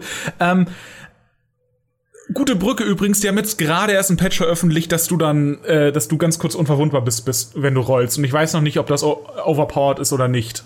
Also, aber die haben jetzt gerade das Rollen überarbeitet, das sollte jetzt in den Tagen in die Konsolenversion reingepatcht werden. Ja, aber Probier's es würde dann nicht noch mein mal. Problem lösen, was ich gerade angesprochen habe, weil Ja, ich roll okay. trotzdem in den Schuss rein sozusagen. Ja, okay, Ähm, aber, aber ich finde das, ich finde, ich, ich finde es nicht problematisch, aber wenn man das Problem hat, ist es halt da, was soll man machen? Ja, also wie gesagt, das kam mir, es ist für mich jetzt auch keine große Kritik. Es ist mir halt nur ein paar Mal so gegangen, wo ich gerade so richtig gut drin war und richtig Spaß hatte und dann dachte, ach Mano, jetzt habe ich ein Leben verloren, weil ich gerollt bin, st äh, statt zu springen. Ja, wenn man wenn man es ganz ehrlich nimmt, die Mechan also die, Feinheiten in dem Spiel sind nicht ganz so perfekt wie in einem Konami-Spiel aus der besten Zeit, die Konami hatte oder so. Das äh, ist, das würde auch, glaube ich, keinen überraschen. Das ist auch kein richtiger Kritikpunkt. Das ist eher so ein Nee, äh, eben, das, das, das, das, ich glaube, das erwartet auch keiner, weil du kannst es auch nicht mehr dieses, weil man muss auch dazu sagen, früher waren die Spieler auch mehr geübter in solchen Genres, heute ist es nun mal ein Exot. Ja Und, ähm, deswegen, äh, deswegen haben die Spiele vielleicht auch nicht mehr den Feinschliff, den sie vielleicht damals hatten, in der besten Phase, wenn des Genres meinetwegen. Ja, aber es ist halt äh, von allen Sachen, die ich bisher gespielt habe, es gibt so einige, die so, also nicht viele, aber es gibt einige, die so sagen, hey, kennt ihr noch Contra? Wir sind das jetzt auch, aber als Indie-Spiel. Und die fügen halt dem alten Zeugs gar nichts hinzu. Äh, sind vielleicht technisch sogar unausgereifter äh, in vielen Punkten. Und während ich Odallus und was die Euniken, was die vorher gemacht haben, hier äh, Joymasher heißen die, ich mag die nicht wirklich. Odallus ist spielbar, aber da hört es dann auch auf. Ähm, also da war ich wirklich kein Fan von. Aber das gefällt mir richtig gut und das ist deren bestes Spiel bisher. Und äh, äh, ich bin so froh, so ein bisschen Teil davon gewesen zu sein und es zumindest nicht schlechter gemacht habe. Weil hätte mich, glaube ich, geärgert, wenn mich das Spiel die ganze Zeit frustrieren würde. Äh, Das glaube ich ja, weil das ist, das ist ja auch, um- ich habe ja auch das immer mal wieder gesehen, dass du was retweetet hast, von denen dachte, Mann, das sieht da richtig, richtig gut aus, was die da machen gerade. ja, und, äh, und vorher haben sie halt nur so NES-Kram gemacht und das ist halt ihr jetzt eher SNES-Kram und das nächste, was sie machen, soll auch so aussehen wie ein SNES-Spiel. Wer weiß, ob die danach vielleicht Sachen machen, die sich nicht eins zu eins an etwas Alten orientieren und dann sowas so komplett jetzt mal was eigene oder nicht komplett, aber halt dass deren Referenzen dann in, in zukünftigen Spielen vielleicht äh, in den Hintergrund geraten und sie dann deutlich was Originelleres machen. Jetzt, krieg, jetzt klingt's gerade wie harte Kritik. Das sollte es gar nicht, aber was soll ich eigentlich sagen? Ich wollte sagen, dass dieser Entwickler gut ist und dass ich hoffe, der wird noch besser. Ich finde auch, also ich war wirklich sehr zufrieden mit diesem Spiel und hatte wirklich mein, auf jeden Fall meinen Spaß damit. Und es ist ein Spiel, was ich noch mal spielen werde auf jeden Fall. Und äh, worauf ich mich jetzt auch auf dein Video freue, jetzt nachdem wir das quasi aufgenommen haben. Und jetzt, wo wir quasi mal diesen ganzen Plunder aus dem Weg haben, können wir endlich über Red Rogers reden. Oh, ich, ganz kurz, weil ich hatte dazu kein Video mehr gemacht, das muss ich erzählen. Die haben von dem Spiel dann mal einen Re-Release gemacht. Das sollte ja erst in Episoden erscheinen, Welt 1, 2 und 3 oder so. Und dann haben sie gesagt, nee, das machen wir nicht. Stattdessen packen wir zwei Level noch noch hinzu und nennen es einfach, das ist jetzt das volle Spiel. Und diese zwei Level sind die schlechtesten im Spiel. Von den Fehlern, die sie hatten, haben sie keinen einzigen behoben. Es kamen weitere technische Probleme hinzu. Und aus irgendwelchen Gründen dachten sie, das Spiel wird perfekt, wenn es eine deutsche Synchro bekommt. Und dann wird aus ihrer Zelda-Referenz It's dangerous to go alone, take this wird Es ist gefährlich allein zu gehen, nimm dies. Und dann sagt er, wow, echt prall. Und ich hasse jeden, der daran involviert. Okay, nee, aber äh, das, das wurde schlechter mit einem äh, Re-Release. Und das ist, das musst du erstmal hinkriegen. Oh ja, das klingt auf jeden Fall so. Ja, ich, ich fand ja schon das Video, was du dazu gemacht hast, hat mir eigentlich schon alles gesagt, was ich darüber wissen musste. Ähm, ja gut, das war jetzt auch einfach noch ein netter Schluss, um zu zeigen, es gibt eine große Spanne bei Run and Gun in der Qualität, wie man sowas machen kann, wie man das angehen kann. Wir haben jetzt fast zwei Stunden darüber geredet, Scheiße, das sollte doch kurz sein heute. aber es wurde dann doch echt prall. Und Ob, äh, es, es gibt eine weite Spanne, obwohl das Genre echt kaum Abwechslung bietet und immer ein sehr simples dasselbe halt noch mal in 30 Minuten ist. Keine Ahnung, was daran so faszinierend ist. Vielleicht brauche ich einfach Schusswaffen in meinen Spielen, damit ich sie mag. Aber irgendwas holt mich halt immer wieder zurück dahin, weswegen ich mittlerweile seit so letztem Jahr, bevor ich da immer so ein bisschen Berührungsängste hatte, kaum mehr was anderes möchte. Das ist doch auch mal was. Ich glaube, man kann zusammenfassen, es sind Gelegenheitsspiele für Hardcore-Spieler. Weil du kannst, weil du musst ein guter Spieler sein, um die zu spielen, aber du spielst sie trotzdem nur so gelegenheitsmäßig. Ist ja nicht so, als ob du dich hinsetzt und jetzt quasi das wie so ein Zelda acht Stunden oder so äh, ein Run-and-Gun-Game spielst, sondern du spielst es mal so zwischendurch, wenn du irgendwie jetzt mal noch ein Stündchen Zeit hast, bevor du irgendwie äh, aufs Amt musst, um äh, und äh, dann äh, einfach mal eine Runde, keine Ahnung, Blazing Chrome oder Probotect oder sonst was zu spielen. Es, ist, es hat ein bisschen was Casualiges, aber eben für eine Hardcore-Zielgruppe. Und ich glaube, das ist das, was auch mitunter den Reiz des äh, Genres ausmacht. Ich würde dir jetzt gerne applaudieren, wenn das beim Mikrofon nicht mal doof wäre, weil das ist richtig gut. Das ist ein richtig gutes Fazit, das werde ich dir klauen. Sehr schön. Ich bin, äh, ich freue mich darauf, wenn du es irgendwann verwendest. Habe ich jetzt noch einen Wunsch frei? Nee, es gibt keine Musik mehr in Radio Ach stimmt, scheiße. Mann, ich habe extra so lange überlegt, was ich nehme. Heute Morgen. Literatur. Indien. Schließt die Augen, denkt an den Dschungel und sagt einmal Indien. So oder so ähnlich begann damals die Dschungelbuch-Hörspielkassette, die ich als Kind besaß. Und weil ich den Einstieg so toll fand, habe ich mir den hier einfach gemobst.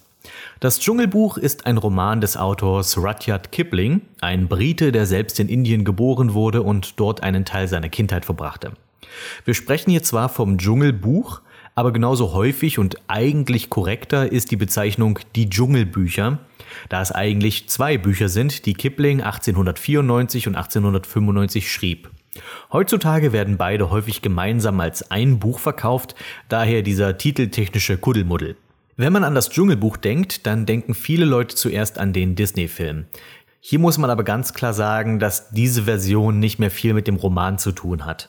Ja, die wesentlichen Figuren kommen in beiden Varianten vor, aber da endet es auch schon.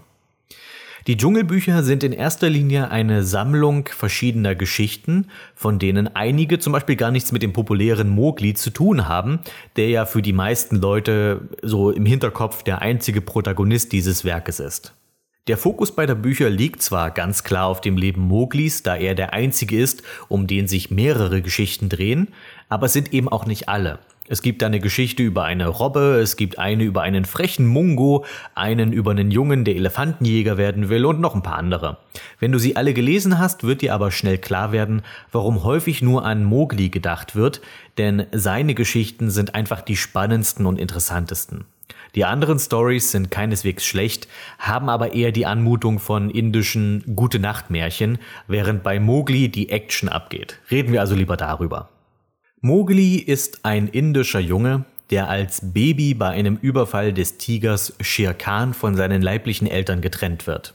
Das Kind stolpert zufällig in den Bau einer Wolfsfamilie und weil er keine Angst zeigt, wird er von diesen aufgenommen und beschützt. Aber das ist eben nur eine Wolfsfamilie und nicht gleich das ganze Rudel.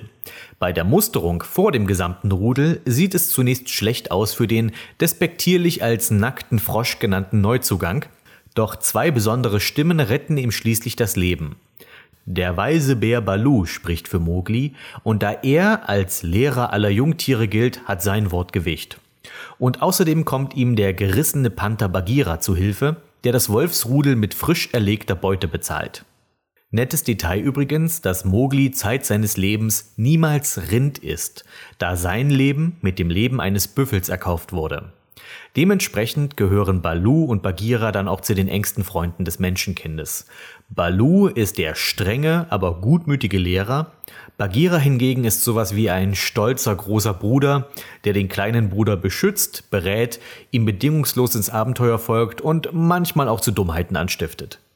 Mowgli ist nun also Teil des Wolfsrudels und dem mordlustigen Tiger Shere Khan passt das überhaupt nicht und er schwört Rache für die verweigerte Beute. Das erste Buch dreht sich also größtenteils um Mowglis Kindheit und den Konflikt mit Shere Khan. Allerdings wird die Handlung nicht fortlaufend erzählt, sondern wir springen immer mal vor und zurück in der Zeit. Meist sind es einzelne, isolierte Geschichten, die dann aber, wenn man sie im Gesamten betrachtet, ein interessantes Bild von Mowglis Leben zeichnen. Eine Geschichte dreht sich um eine schwere Dürrezeit. In einer erzählt Hati der Elefant sozusagen den Schöpfungsmythos, den sich die Tiere des Dschungels gegenseitig erzählen, also wie der Dschungel überhaupt hier hinkam und welche Rolle die Urtiere hatten und so weiter. Eine andere Geschichte handelt von den Affen, die sowas wie die Anarchisten des Dschungels sind und deswegen von allen verachtet werden. Mowgli selbst ist dabei eine interessante Charakterstudie. Ein Mensch, der nach den Gesetzen des Dschungels lebt und daher weder zu den Menschen noch wirklich zu den Wölfen gehört. Er ist zwar Teil des Rudels, aber dennoch ein klarer Außenseiter und umso mehr er sich dagegen sträubt, ein Mensch zu sein, umso menschlicher macht ihn das.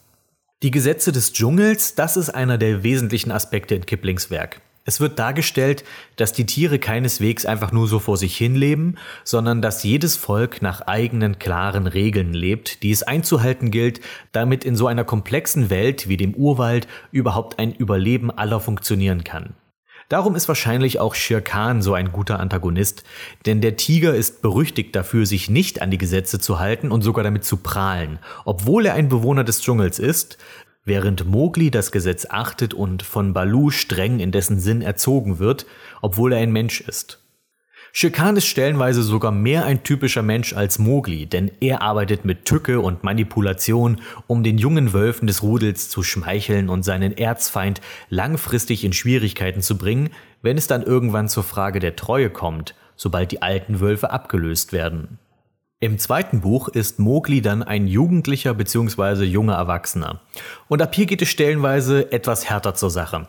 Beispielsweise hatte Mowgli schon in Buch 1 ein kompliziertes Verhältnis zum Menschendorf, aber hier eskaliert es schließlich. Außerdem dringt in einer Geschichte ein Rudel der Dole ins Revier der Wölfe ein. Dole, das sind so rote Wildhunde in Indien. Deutlich kleiner als Wölfe, aber dafür zahlreicher, also zumindest damals, als diese Bücher entstanden. Heute ist der Dole, glaube ich, vom äh, Aussterben bedroht. Jedenfalls gibt es einen ausufernden Revierkrieg zwischen den Wölfen und den Hundeinvasoren, der zunächst nicht gut aussieht für Moglis Seite, bis er mit der uralten Schlange K einen echt fiesen Plan ausheckt und die Dole mit beinahe sowas wie Guerillataktiken dezimiert. Jede Menge Gewalt, die mich schon etwas den Kopf kratzen lassen, warum Kipling so lange Zeit den Ruf als Kinderbuchautor hatte. Außerdem ein interessanter Aspekt, wir erfahren, wie frustrierend für Mowgli der Frühling ist und damit die Paarungszeit im Dschungel, weil sich alle anderen Tiere plötzlich verrückt benehmen und er nicht versteht, was hier los ist. Für mich war nach dem Genuss der Dschungelbücher jedenfalls klar, warum diese Werke zur Weltliteratur zählen. Es ist seltsam, es spielt an einem Ort auf der Erde und doch fühlt es sich total außerirdisch an. Du tauchst irgendwie in eine fremde Welt ein und begleitest Mowgli, der versuchen muss, in ihr zu überleben und doch ähnlich fremd ist wie du selbst. Dazu kommen ein paar wirklich faszinierende Figuren und spannende Geschichten. Super atmosphärisch und auch irgendwie lehrreich. In diesem Sinne, gutes Jagen! Anime. Dragon Ball Super. Ich glaube, bisher gab es nichts, was die Fans des Dragon Ball Franchise so gespalten hat wie diese Serie. Es gab und gibt immer so kleine Kriege um den ersten Broly-Film, es gibt die tapfere, aber schmale Front der GT-Verteidiger und natürlich gibt es da den Zwiespalt zwischen Mr. Satan ist das Beste, was der späten Dragon Ball-Ära passieren konnte, versus Mr. Satan muss einen schmerzhaften und endgültigen Tod sterben. Das alles wird aber locker in den Schatten gestellt von Leuten, die Dragon Ball Super als Offenbarung betrachten, kontra der ebenso großen und lauten Schar derer, die meinen, dem Franchise sei noch nie was Schlimmeres passiert. Ich habe die Serie immer verteidigt, aber auch mir ist klar, dass da einiges schief ging, gerade beim Storytelling. Ich zitiere mich mal selbst. Als die letzte Folge von Super endete, schrieb ich auf Twitter folgendes Fazit. Insgesamt war Dragon Ball Super eine gute Serie mit einigen brauchbaren Ideen, ausgezeichnetem Filler, sehr viel verschwendetem Potenzial und einigen frustrierenden Entscheidungen. Und dieses Fazit finde ich jetzt über ein Jahr später immer noch sehr zutreffend. Doch machen wir erstmal eine Rolle rückwärts. Dragon Ball als Manga endete 1995.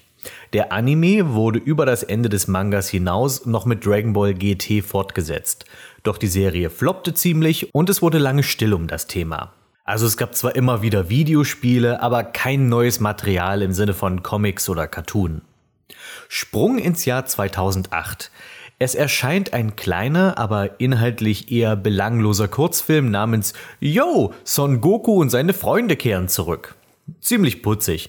Kann man gesehen haben, ist aber auch halt wirklich nichts anderes als eine halbe Stunde geballter Fanservice. Interessanterweise scheint das allerdings das Interesse an Dragon Ball wieder geweckt zu haben, denn ein Jahr später startete Dragon Ball Kai, eine fillerfreie Version des Z-Animes. 2013 kam Dragon Ball schließlich zurück in die Kinos mit dem grandiosen Film Kampf der Götter, der bisher mit Abstand beste Film rund um Goku und Co. Von diesem Erfolg beflügelt, könnte man meinen, startete Toei Animation im Jahr 2015 eine ganz neue Serie, Dragon Ball Super. Diese nahm den Sendeplatz von Dragon Ball Kai ein, nachdem die Serie zum Ende kam und versteht sich als direkte Fortsetzung. Oder so äh, teilweise direkt, denn der Plot von Super wird innerhalb einer zeitlichen Lücke am Ende von Dragon Ball Z untergebracht. Zur Erinnerung, am Ende von Dragon Ball besiegt Son Goku den Dämon Bu. Er wünscht sich, dass der Dämon als Mensch mit gutem Herzen wiedergeboren wird und dann gibt es einen Zeitsprung von zehn Jahren. Dann sehen wir Son Goku beim großen Turnier, wie er mit einem Knaben namens Up kämpft, jener Reinkarnation, und ihn anschließend mitnimmt, um ihn auszubilden. Hier endet das reguläre Dragon Ball. In diesen zehn Jahren des Friedens spielt Dragon Ball Super. Und meiner Ansicht nach war das einer der verhängnisvollsten Fehler, die man machen konnte. Was es nämlich bedeutet ist, in Super, egal was passiert, kann sich nichts verändern, da ja der Status quo hergestellt sein muss, um das Ende des Originals zu bewahren. Vielleicht dachte man, das sei keine große Sache, weil in Dragon Ball sowieso immer alles mit den magischen Kugeln wieder in Ordnung gebracht wird, aber es hat der Serie und den Autoren schon ordentlich Biss genommen, da alle Zuschauer wissen, dass alles, was passiert, egal ist. Und selbst an den Stellen, wo man sich storytechnisch mal hätte was trauen können, also damit meine ich, man hätte vielleicht mal etwas anderes machen können in Dragon Ball als üblich, vor allem beim Turnier der Kraft später, auch da geht man immer noch auf Nummer sicher und riskiert nichts. Tatsächlich wäre es mir sogar lieber gewesen, man ignorierte das Ende von Z einfach. Das Einzige, was du da opfern müsstest, ist Up und das ist so ein totaler Nicht-Charakter, dass ich ihm auch nicht hinterhergetraut hätte. Aber das weiß ich natürlich erst jetzt. Als Super damals startete, war ich wirklich guter Dinge. Ich freute mich auf eine neue Dragon Ball Serie und war gespannt, ob man aus den Fehlern der Vergangenheit gelernt hatte. Außerdem konnte ich dieser Serie Dragon Ball Super nie wirklich sauer sein, also nicht so, wie es viele andere Leute sind. Mein Dragon Ball, mein Dragon Ball, wurde schon vor Ewigkeiten im Laufe von Z ruiniert. Von daher genieße ich die Serie auf die gleiche Art, wie ich Fastfood genieße. Ich erwarte gar keine große Kochkunst mehr, aber wenn selbst Fastfood versemmelt wird, dann wird's peinlich. Ist die Serie überhaupt Kanon, höre ich manche Leute fragen. Heutzutage gar nicht mehr so leicht zu beantworten. Ich meine, früher war es einfach. Alles ist Kanon, was im Manga passiert und von Toriyama persönlich kommt. Naja, der Dragon Ball Super Manga hingegen ist nicht mal mehr von Toriyama und wird hingegen mehr oder weniger nur zu Promo-Zwecken des Animes verwendet. Der Anime ist also das neue Hauptprodukt und daher das kanonischere, schätze ich. So genau weiß ich das auch nicht. Und so wichtig ist mir die Frage auch eigentlich gar nicht. Es ist nur manchmal nicht ganz klar, was man noch als Filler bezeichnen kann und was nicht.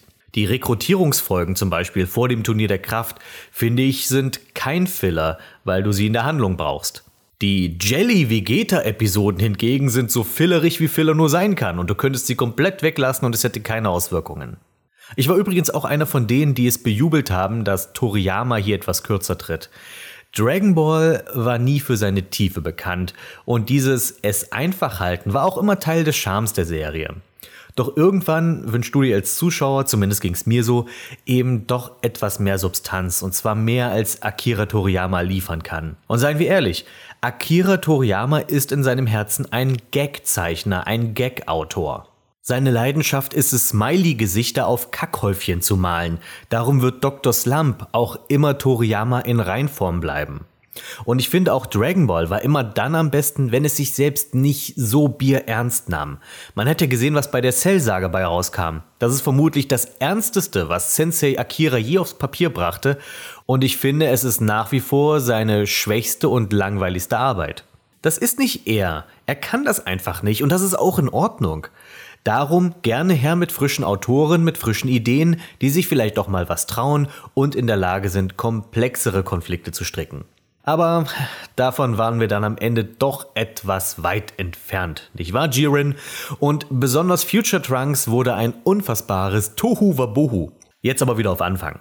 Die ersten beiden Folgen von Dragon Ball Super haben bei mir sehr viel guten Willen erzeugt. Ich hatte ja immer so meine Probleme mit dem späteren Dragon Ball in Bezug auf Kid Trunks und Son Goten.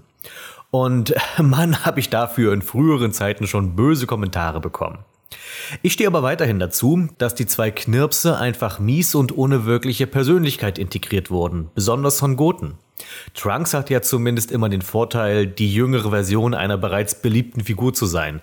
Und vielleicht wären die beiden auch nie schlimm gewesen, wenn Toriyama nicht versucht hätte, sie als zwei neue Hauptfiguren, mit denen man mitfiebern soll, zu integrieren, ohne uns dafür jedoch einen Grund zu geben, mit ihnen mitzufiebern.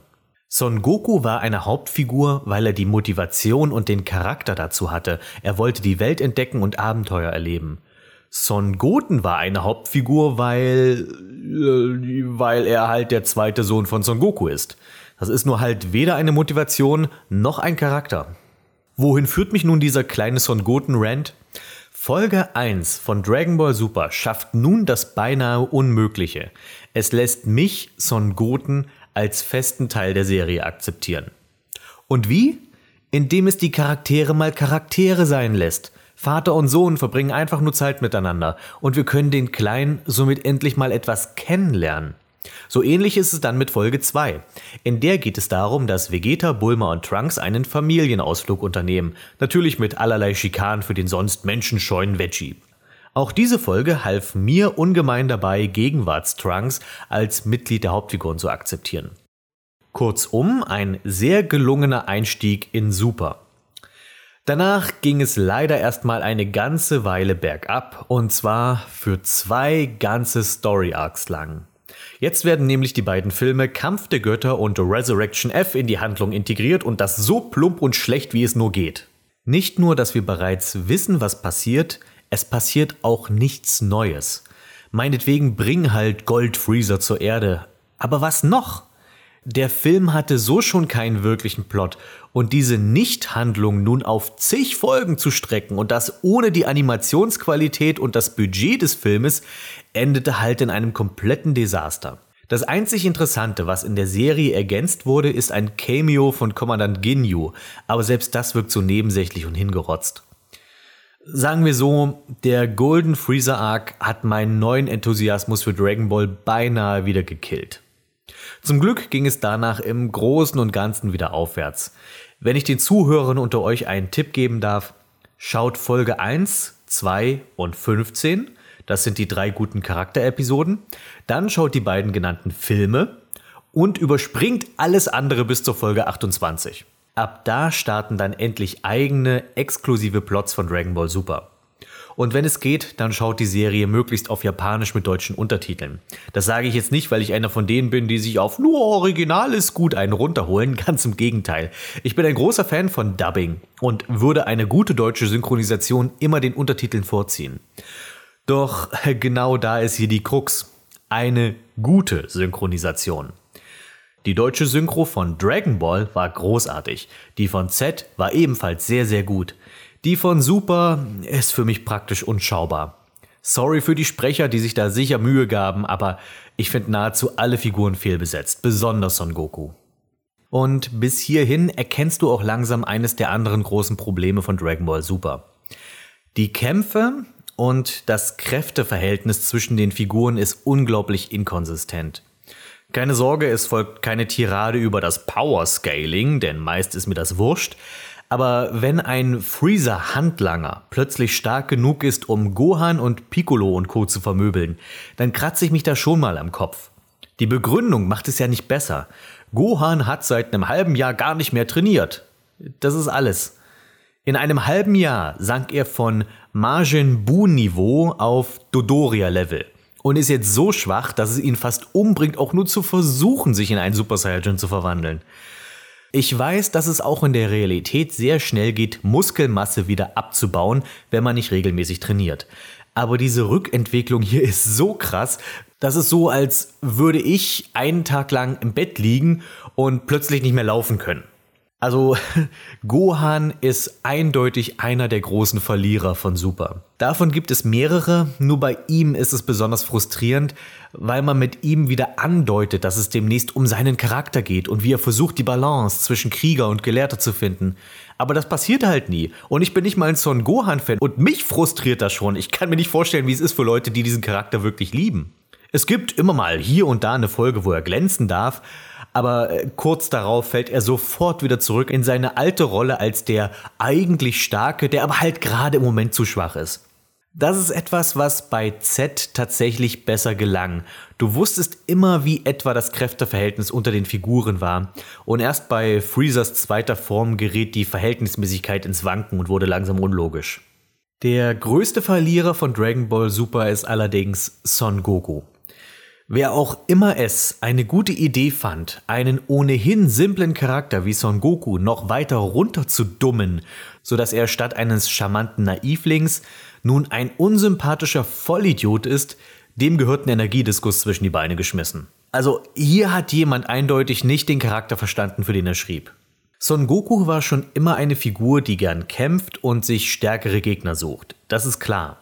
Doch Dragon Ball Super reduziert ihn leider nahezu völlig auf diese eine Eigenschaft. Es ist, als wären jahrelange Charakterentwicklung nie da gewesen, beziehungsweise sie war da gewesen, aber er hat sich jetzt zurückentwickelt. Das fing leider schon im Laufe von Z an. Ich würde sagen, so etwa ab der Namek-Saga stagnierte der Charakter von Son Goku. Doch nun sind wir an einem Punkt, an dem aus der Stagnation eine Rückentwicklung wurde. Und dass er einfach nie für seine Fehler gerade stehen muss, dass er nie mit den Konsequenzen umgehen muss, dass er nie dazulernt. Das ist etwas für mich, was mich als Zuschauer unfassbar frustriert. Besonders später in Super, wenn es dann um dieses Turnier geht und du denkst, oho, so wie die das jetzt vorbereiten, jetzt kommt ein Story Arc, bei dem es tatsächlich mal um Son Gokus Schwächen geht und was diese anrichten. Nö, nix da. Alles löst sich immer in Wohlgefallen auf und niemand muss irgendwas dazulernen. Keine Sorge, zu dem Thema rege ich mich da noch lang und breit genug auf, wenn wir über das Turnier der Kraft sprechen. Manche Leute zählen auch Piccolo zu den Verlierern von Super, weil er in Kämpfen nix reißt. Aber da möchte ich widersprechen. Kämpfe gewinnen durfte Piccolo schon lange nicht mehr, schon lange vor Super nicht. Eigentlich schon seit dem letzten Pflanzenmann nicht mehr. Aber daran messe ich auch nicht den Wert eines Charakters. Piccolo ist nun quasi die gute Seele in Son Gohans Haushalt. Er kümmert sich wie ein liebevoller Opa um die kleine Pan, also Son Gohans Tochter, und geht darin voll auf. Das finde ich zumindest wesentlich besser, als ihn die ganze Zeit stumm in die Wüste zu stellen oder in Gottes Palast rumsitzen zu lassen. Das ist beides langweilig. Und durch dieses jetzt einfach Zusammenleben in einer Familie, dadurch ergeben sich wirklich schöne Momente. Zum Beispiel wie als ähm, Goku mal auf Pan aufpassen soll und Piccolo sich einfach nicht trennen kann und immer wieder zum Haus zurückkommt, um nochmal nach dem Rechten zu sehen. Und dann sogar Chichi klare Anweisungen bei der Säuglingspflege gibt. Er ist einfach einen weiten Weg gekommen seit dem 23. Turnier. Und er war ein Charakter, der ähnlich wie Son Goku irgendwann in Z anfing zu stagnieren. Und nun hat man ihn doch mal wieder ein bisschen mehr zu tun gegeben, ein bisschen mehr weiterentwickelt. So, das war jetzt wieder eine Menge Negatives. Kommen wir zu etwas Positiveren, nämlich zu den Charakteren, die ich zu den klaren Siegern von Dragon Ball Super zählen würde. Denn das gibt's tatsächlich auch. Das sind in meinen Augen Krillin, Vegeta, Mai und zu einem gewissen Grad auch Future Trunks. Manche Leute zählen auch Muten Roshi zu den Gewinnern von Super und da gehe ich nur nicht ganz so mit. Also ist ja während des Turniers der Kraft, äh, da glänzt Muten Roshi wie selten zuvor, wirklich wie seit den alten Dragon Ball Tagen nicht mehr. Aber das, was vorher in Super mit ihm gemacht wurde, speziell in den Rekrutierungsepisoden, ähm, das hat dem Charakter meiner Meinung nach wesentlich mehr geschadet als alles, was man dann später im, innerhalb des Turniers wieder mit ihm gut gemacht hat. Und ich finde, und so sehr ich mich auch gefreut habe, ihn wieder in einem Turnier zu sehen, wieder ein paar seiner alten Techniken zu sehen, ähm, ist er einfach einer von den alten Dragon Ball Figuren, die wirklich nicht mehr aktiv in einem Kampf teilnehmen sollten, denn er hatte nun schon zwei tolle Momente, in denen er sich sozusagen aus dem aktiven Kampfgeschehen zurückgezogen hat. Und ich finde, die, diese, diese Momente, die Toriyama da gemacht hat, die waren wirklich, also ich sag mal, es gibt kaum eine Figur in Dragon Ball, die so einen respektablen Ausgang aus der Serie hatten. Oder beziehungsweise die so mit, mit einer Verbeugung in den Hintergrund treten konnten und das nach ihrem eigenen Ermessen, auf ihre eigene Art dass er zum Beispiel eben nicht im 22. Turnier einfach besiegt wird, sondern dass er einfach den Weg frei macht für die nächste Generation und danach dann noch bei Piccolo, wo er quasi noch einmal versucht, die Welt zu retten. Er scheitert zwar, aber es ist nicht Piccolo, der ihn tötet, sondern bei dem Versuch, die, die Energie aufzubringen, das ist es, was ihn umbringt und er stirbt da so in Würde und er ist in Würde aus dem Turnier zurückgetreten. Ihn jetzt wieder zurückzubringen, fand ich okay, aber es hätte auch nicht sein müssen, obwohl er auch hier jetzt seinen dritten würdevollen Abgang hat, aber dazu kommen wir dann im Turnier. Ich wollte nur sagen, Muten Roshi ist für mich keiner der großen Sieger von Dragon Ball Super, aber ihm ging es auf jeden Fall besser als zu manch anderem Charakter. Ich finde es nur schade, dass sie seinen, ähm, diesen, diese Perversionen, das war so, was ja zu seinem Charakter gehört, dass sie es quasi jetzt auf einen, auf ein Level getan haben, bei dem es schon nicht mehr lustig ist, sondern wirklich creepy und unsympathisch. Da reden wir in einer anderen Zockerbude drüber, ähm, wenn es dann um Rekrutierungsepisoden für, für ein gewisses Turnier geht. Ähm, Muten Roshi ist wirklich ein interessanter Fall in dem Fall. Nun kommen wir zu den anderen, die ich gerade aufgezählt habe. Krillin ist für mich wirklich einer der stärksten Sieger von Dragon Ball Super. Er bekommt im Wesentlichen den Story Arc, der eigentlich für Son Gohan vorgesehen schien. Also er hat im Grunde genommen, also es verhält sich sehr parallel. Also sowohl Son Gohan als auch Krillin sind irgendwie keine guten Kämpfer mehr. Sie machen jetzt ihre Alltagsjobs und wenn es drauf ankommt, taugen sie nicht mehr so richtig. Und es geht es darum, dass sie sich wieder quasi zurück äh, in, ins Geschehen zurückarbeiten und trotzdem irgendwie ihr Leben weiterhin im Griff haben. Und bei Krillin zieht man das irgendwie durch und bei Son Gohan so irgendwie gar nicht. Also Krillin hat in Zeiten des Friedens einen Job gefunden, der ihn zwar beschäftigt, aber auch ein wenig verweichlicht. Wobei ich mag, dass er jetzt ein äh, Polizist ist und sei es nur ein Straßenpolizist. Ich finde, das passt perfekt zu ihm und zu seiner Charakterentwicklung von Anno dazumal. Dass er sich jetzt von diesem selbstsüchtigen kleinen Mistkerl zu einem Polizisten entwickelt hat, also in der Theorie zumindest einem selbstlosen Helfer in der Not. Ich finde, das macht's wirklich sehr schön rund, also wie, wie er quasi von ähm, kleines Arschloch zu einfach nur bester Kumpel des Helden zu selber ein Held zu jetzt ich helfe dem kleinen Mann sozusagen, obwohl er selbst so klein ist. Hihi. Ähm, auch wenn ich, wenn ich finde, dass eben der neue Zeichenstil von Super nicht besonders schmeichelt. Da sollte ich vielleicht auch noch ein paar Worte zu sagen. Ich bin nicht der größte Fan vom Zeichenstil von Dragon Ball Super. Ich finde, ähm, ich weiß nicht genau, was es ist. Ich finde vor allem gerade später dieses äh, Universum 6 Saiyajins, also vor allem Kaba und sowas, die finde ich unfassbar hässlich, diese Figuren. Ähm, mir fehlt so ein bisschen das Raue da drin. Das ist alles zu perfekt gezeichnet. Die Linien sind zu perfekt. Ähm, irgendwie Du hast aber auch, irgendwie sieht aber auch alles so ein bisschen platt aus. Dazu kommen halt so manchmal so eine Art, so ein Einsatz von auch computergenerierten Hintergründen und Grafiken, die dann sehr mit den Figuren kollidieren. Wobei ich da sagen muss, Dragon Ball Super fing auf einer echt schwachen Note, was ähm, Zeichenqualität ähm, anbetrifft, an.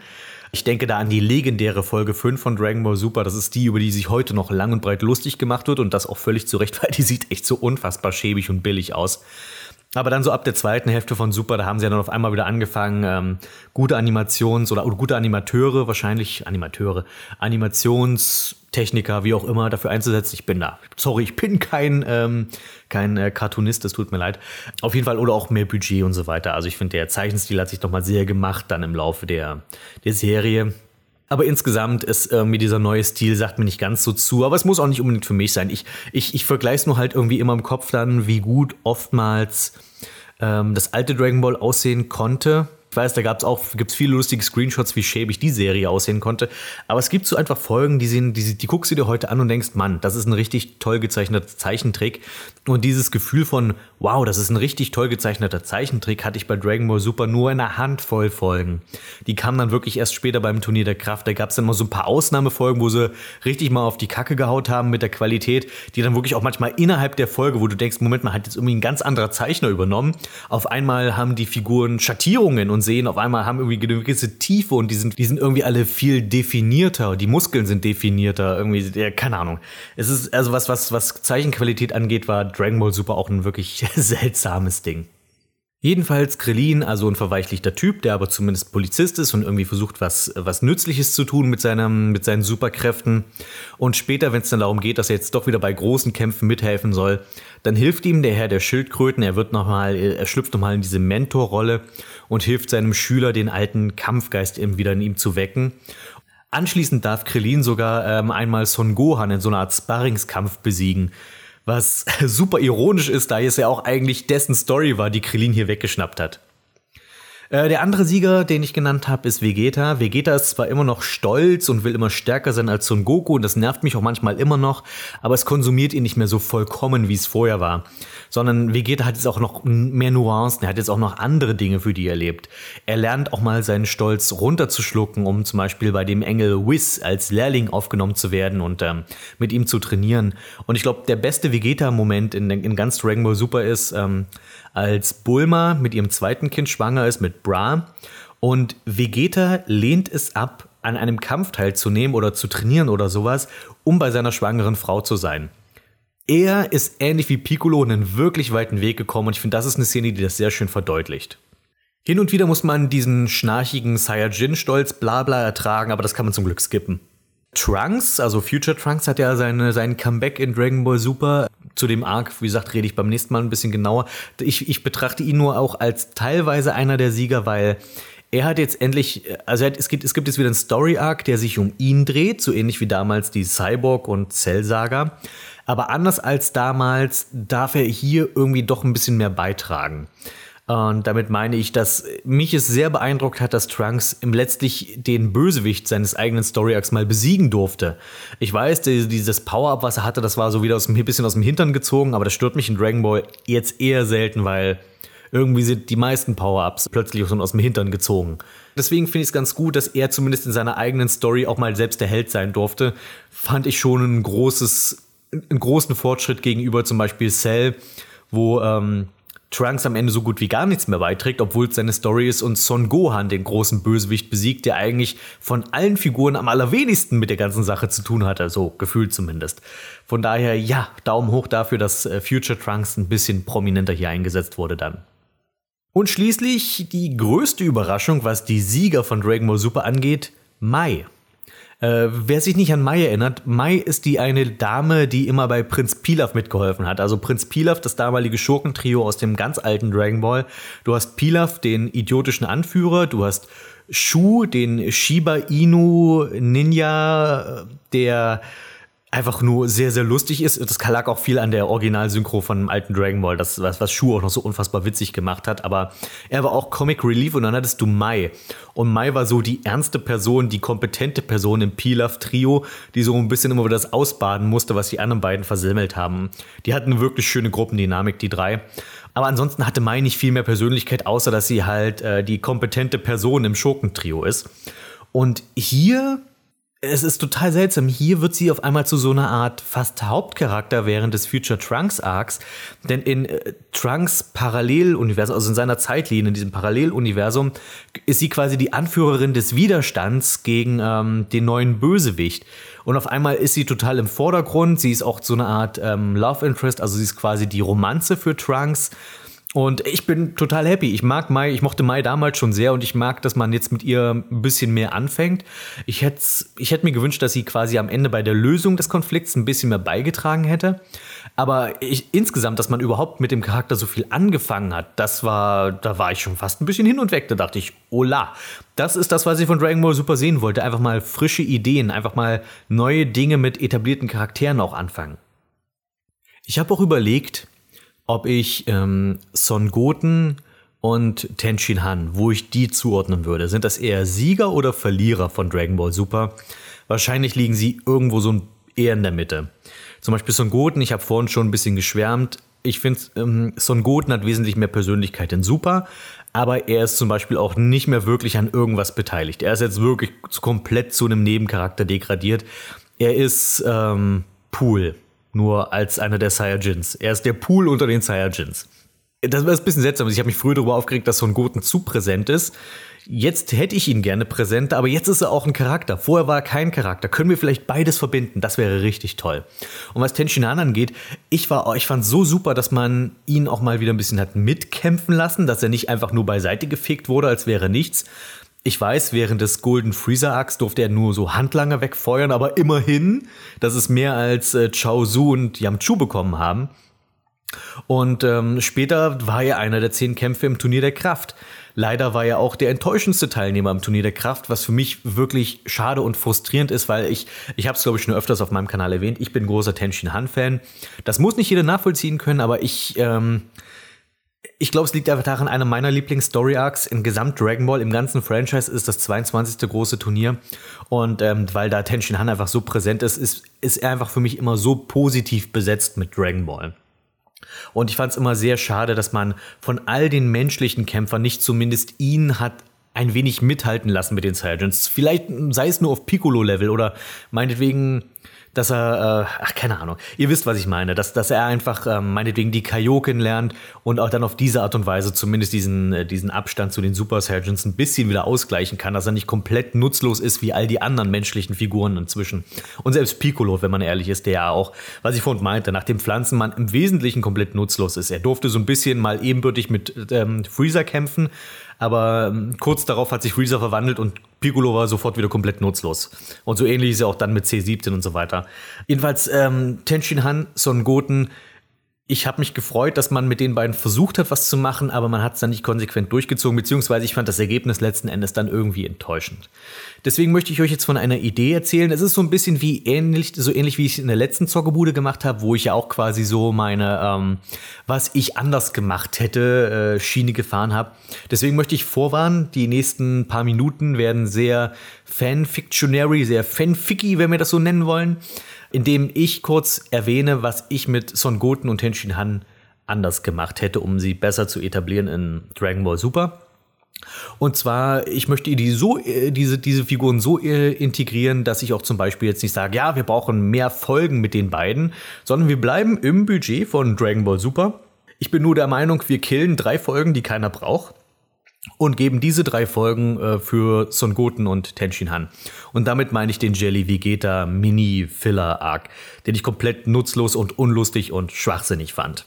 Für mich so die Folgen, die man absolut in Dragon Ball Super überspringen kann. Das einzig Gute, was der Jelly Vegeta Arc hat, ist, man sieht Vegeta, glaube ich, eine ganze Folge lang mit einem Nuckel im Mund.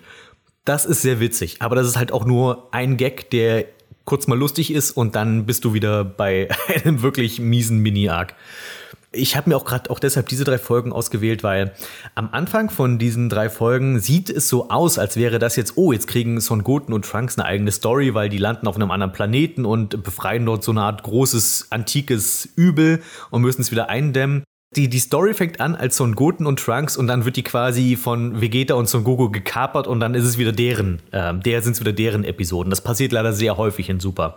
Später auch in den Tenshin Han Episoden, was mich auch wieder sehr genervt hat.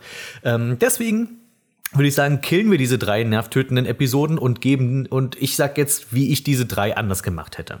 Meine erste Folge würde ich so beginnen, dass wir mal wieder, in Anführungszeichen, einen ähm, kleinen Sparringskampf oder Turnierkampf, ist eigentlich ganz egal, zwischen Son Goten und äh, Kid Trunks haben.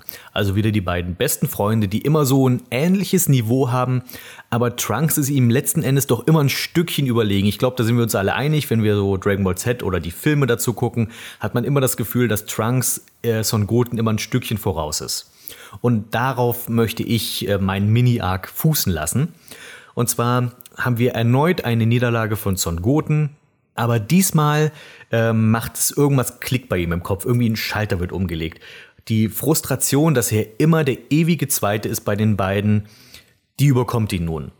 Und da kann es meinetwegen sein, dass er ähm, einfach nur ausflippt und Trunks beschimpft oder dass er so wütend auf sich selbst ist, dass er vor Wut weinen muss oder dass er ihn meinetwegen sogar Trunks hinterrücks versucht anzugreifen und irgendwie, irgendwie seinen, seinen Frust so rauszulassen. Also einfach einen mega frustrierten Son Goten möchte ich schaffen. Ein Son Goten, der auch mal einen Konflikt in sich spürt. Wir machen, wir drehen also auch damit ein bisschen dieses Verhältnis Son Goku Vegeta um, wo ja Vegeta immer super frustriert ist, dass er immer die zweite Geige spielt. Hier geben wir einfach mal diesen ganzen Frust an Son Goten. Son Goten ist frustriert, dass er immer der Zweite hinter Trunks ist. Und er bittet jetzt seinen älteren Bruder Son Gohan, weil das ist seine engste Vertrauensperson, trainier mich, ich möchte stärker sein als Trunks. Und Son Gohan sagt, äh, nee, ich arbeite hier gerade im Labor und ich studiere und ich habe überhaupt keine Zeit mehr zum Kämpfen. Sorry, Son Goten, ich kann dir nicht helfen. Aber äh, frag doch äh, Piccolo, der hat mich trainiert, der wird dir bestimmt auch helfen. Dann geht Son Goten zum äh, nächsten, sozusagen wird weitergeschickt zu einem anderen Trainer und Piccolo sagt, ja, ähm, ist die Welt gerade in Gefahr? Kommen Saiyajins in einem Jahr auf die Erde? Ja, dann trainiere ich dich nicht. Ich habe äh, hier mit Pan zu tun. Ich muss auf das Kind von Son Gohan aufpassen und so äh, geh doch zum, äh, geh doch zu Krillin, der, vielleicht kann der dir helfen beim Trainieren. Und Krillin hat natürlich auch keine Zeit, der ist jetzt Polizist. Und er sagt, geh doch zu Muten Roshi. Und Muten Roshi sagt, ich nehme keine Schüler mehr auf, ey, ich bin im Ruhestand. Hallo? Hast du nicht die alten Folgen geguckt? Jetzt ist aber der Punkt, wo ihm dann Muten Roshi, also Son Goten ist jetzt total frustriert, keiner trainiert mit ihm. Wie soll er jemals äh, das Defizit zu Trunks aufholen? Ähm, und Muten Roshi sagt ihm nun, hey, wir haben da einen alten Freund, den hast du, glaube ich, noch nie kennengelernt. Der hat sich damals irgendwie so aus dem Staub gemacht. Wir wissen nicht genau, wo er ist, aber ich habe gehört, der hat ähm, ein eigenes Dojo aufgemacht. Das war ein alter Schüler von meinem Rivalen, vom Herrn der Kraniche. Und er hat jetzt die Kranich-Schule und dessen Kampfstil reformiert. Er ist jetzt der neue Herr der Kraniche sozusagen. Tenshinhan ist der neue Herr der Kraniche. Geh doch hin und bitte ihn, ob er, ob du in seinem Dojo mit ihm trainieren kannst. Und hier würde ich es vielleicht sogar so machen, damit wir auch einen kleinen Konflikt vielleicht sogar ähm, da ähm, erzeugen können. Son Goten nimmt Tenshin Han erstmal nicht ernst, weil er hat von dem nur gehört, okay, das ist irgendwie ein Typ, der hat mal mitgekämpft, aber der hat schon lange nichts mehr gerissen. Er ist keiner der Saiyajins, wie kann ein normaler Mensch irgendwie, wie soll der mir noch irgendwie wirklich was beibringen? Weißt du, Krillin und Muten Roshi, die werden wenigstens respektiert von allen anderen. Der hier wird scheinbar, dieser Tenshin Han-Typ wird scheinbar von keinem respektiert. Niemand redet von dem. Wer ist denn das überhaupt? Also er geht zu ihm hin. Son Goten ist ein bisschen großspurig und ist natürlich auch am Anfang erstmal sehr beeindruckend für Tenshin Han. Er kann sich in Super Saiyajin verwandeln. Er ist sehr stark er hat auch diese Denkweise, dass nur Stärke zählt, weil das ist ja etwas, davon können wir jetzt ähm, etwas nehmen, das ist ja etwas, was Dragon Ball Z für mich irgendwie an die Wand gefahren hat, dass ja nur noch Stärke zählt und nicht mehr das Können des Kampfes. Die Kampfkunst ist ja irgendwie vergessen später in Set. Und Son Goten ist ja so ein Produkt dieser Zeit. Also jemand, der denkt, nur Stärke zählt im Kampf, nur Power, nur Energie, wie auch immer. Und er erkennt, okay, dieser Tenshin Han-Typ, der hat nicht so viel Power wie ich als Super Saiyajin. Also Son Goten muss sich schon verwandeln, um ihn zu bekämpfen und dann ist er ihm auch quasi überlegen. Und dann passiert etwas, was ich finde, was schon längst hätte in der Serie passieren müssen, nämlich dass gezeigt wird, es kommt eben nicht nur auf Kraft an, sondern es kommt eben auch ähm, auf Strategie, auf Erfahrung, auf Technik an.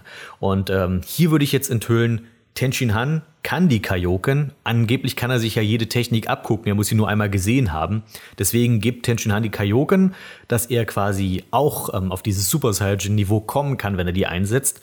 Und damit äh, muss Son Goten nun seine zweite richtig fette Niederlage in dieser ersten Folge einstecken. Der Kampf muss nicht lang gehen, einfach nur Tenshin Han, vierfache Kaioken und haut Son Goten durch die Wand und zeigt, hey, du bist ein Super Saiyajin, aber das ist nicht alles, worauf es ankommt. Und die Folge, die erste Folge, diese erste Folge endet damit, dass ähm, Son Goten ein Schüler der neuen Kranich-Schule wird. Und ich mag auch so ein bisschen die Ironie dabei, dass erst Son Gohan äh, von Piccolo trainiert wird, einem alten Erzfeind von Son Goku. Und nun wird sozusagen Son Goten ein Kranich-Schüler, der auch quasi so von der rivalisierenden Schule sozusagen jetzt aufgenommen wird. Starten wir die zweite Folge meines äh, Son Goten Tenshin Han Mini-Arcs es ist die Trainingsfolge. Ich finde, so ein bisschen als Erinnerung an die alten Trainingsepisoden bei Muten Roshi, die ja auch gar nicht lang waren. Es sind nur so ein, zwei Folgen, aber ich finde es mitunter die besten Folgen von Dragon Ball, weil die einfach sehr kreativ sind, haben auch ein bisschen was zurückgelehntes, aber es ist trotzdem nicht einfach nur Filler, also es ist trotzdem für die Handlung wichtig. Deswegen, das ist jetzt äh, die Folge, Son Goten beginnt im Dojo von Tenshin Han zu trainieren.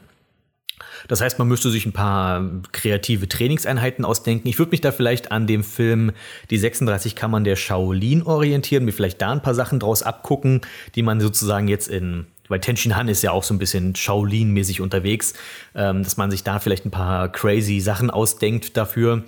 Äh, plus, man könnte ja auch Chao so gut äh, einsetzen, so sozusagen ähm, Hilfstrainer ist an der Krani-Schule, dass zum Beispiel Son Goten muss jetzt diese Aufgaben erfüllen. Ich sage jetzt irgendwie Wackersteine schleppen oder irgendwie, weil es erstmal das ganz Plumpes. Und sobald er das irgendwie gut hinkriegt, ähm, muss es jetzt noch mal weiter schaffen, aber Chao Su setzt die ganze Zeit Paralyse auf ihn ein und er muss diesem trotzdem widerstehen und trotzdem seine Aufgaben erfüllen. Man sieht ihn halt straucheln in der, in der Episode, man sieht ihn immer mal kurz frustriert sein, kurz davor aufzugeben und dann doch wieder die Motivation zu finden, weiterzumachen. Wir, end, beenden dann damit die Folge, dass er komplett zerschunden ist. Er weiß nicht, ob er das überhaupt kann. Folge endet. Die dritte Folge meines Son Goten Tenshinhan Mini-Arcs ist ein Jahr später. Ich meine, wir haben einen zehnjährigen ähm, Zeitsprung hier, den wir ausfüllen können. Ich würde sagen, gönnen wir uns das einfach mal ein Jahr später, damit wir dem dieser Entscheidung dazu drin noch ein bisschen Gewicht geben. Hier sehen wir jetzt quasi den letzten Tag von Son Gotens Training. Er sieht, er ist verändert. Er sieht nicht nur verändert aus, er ist auch innerlich verändert.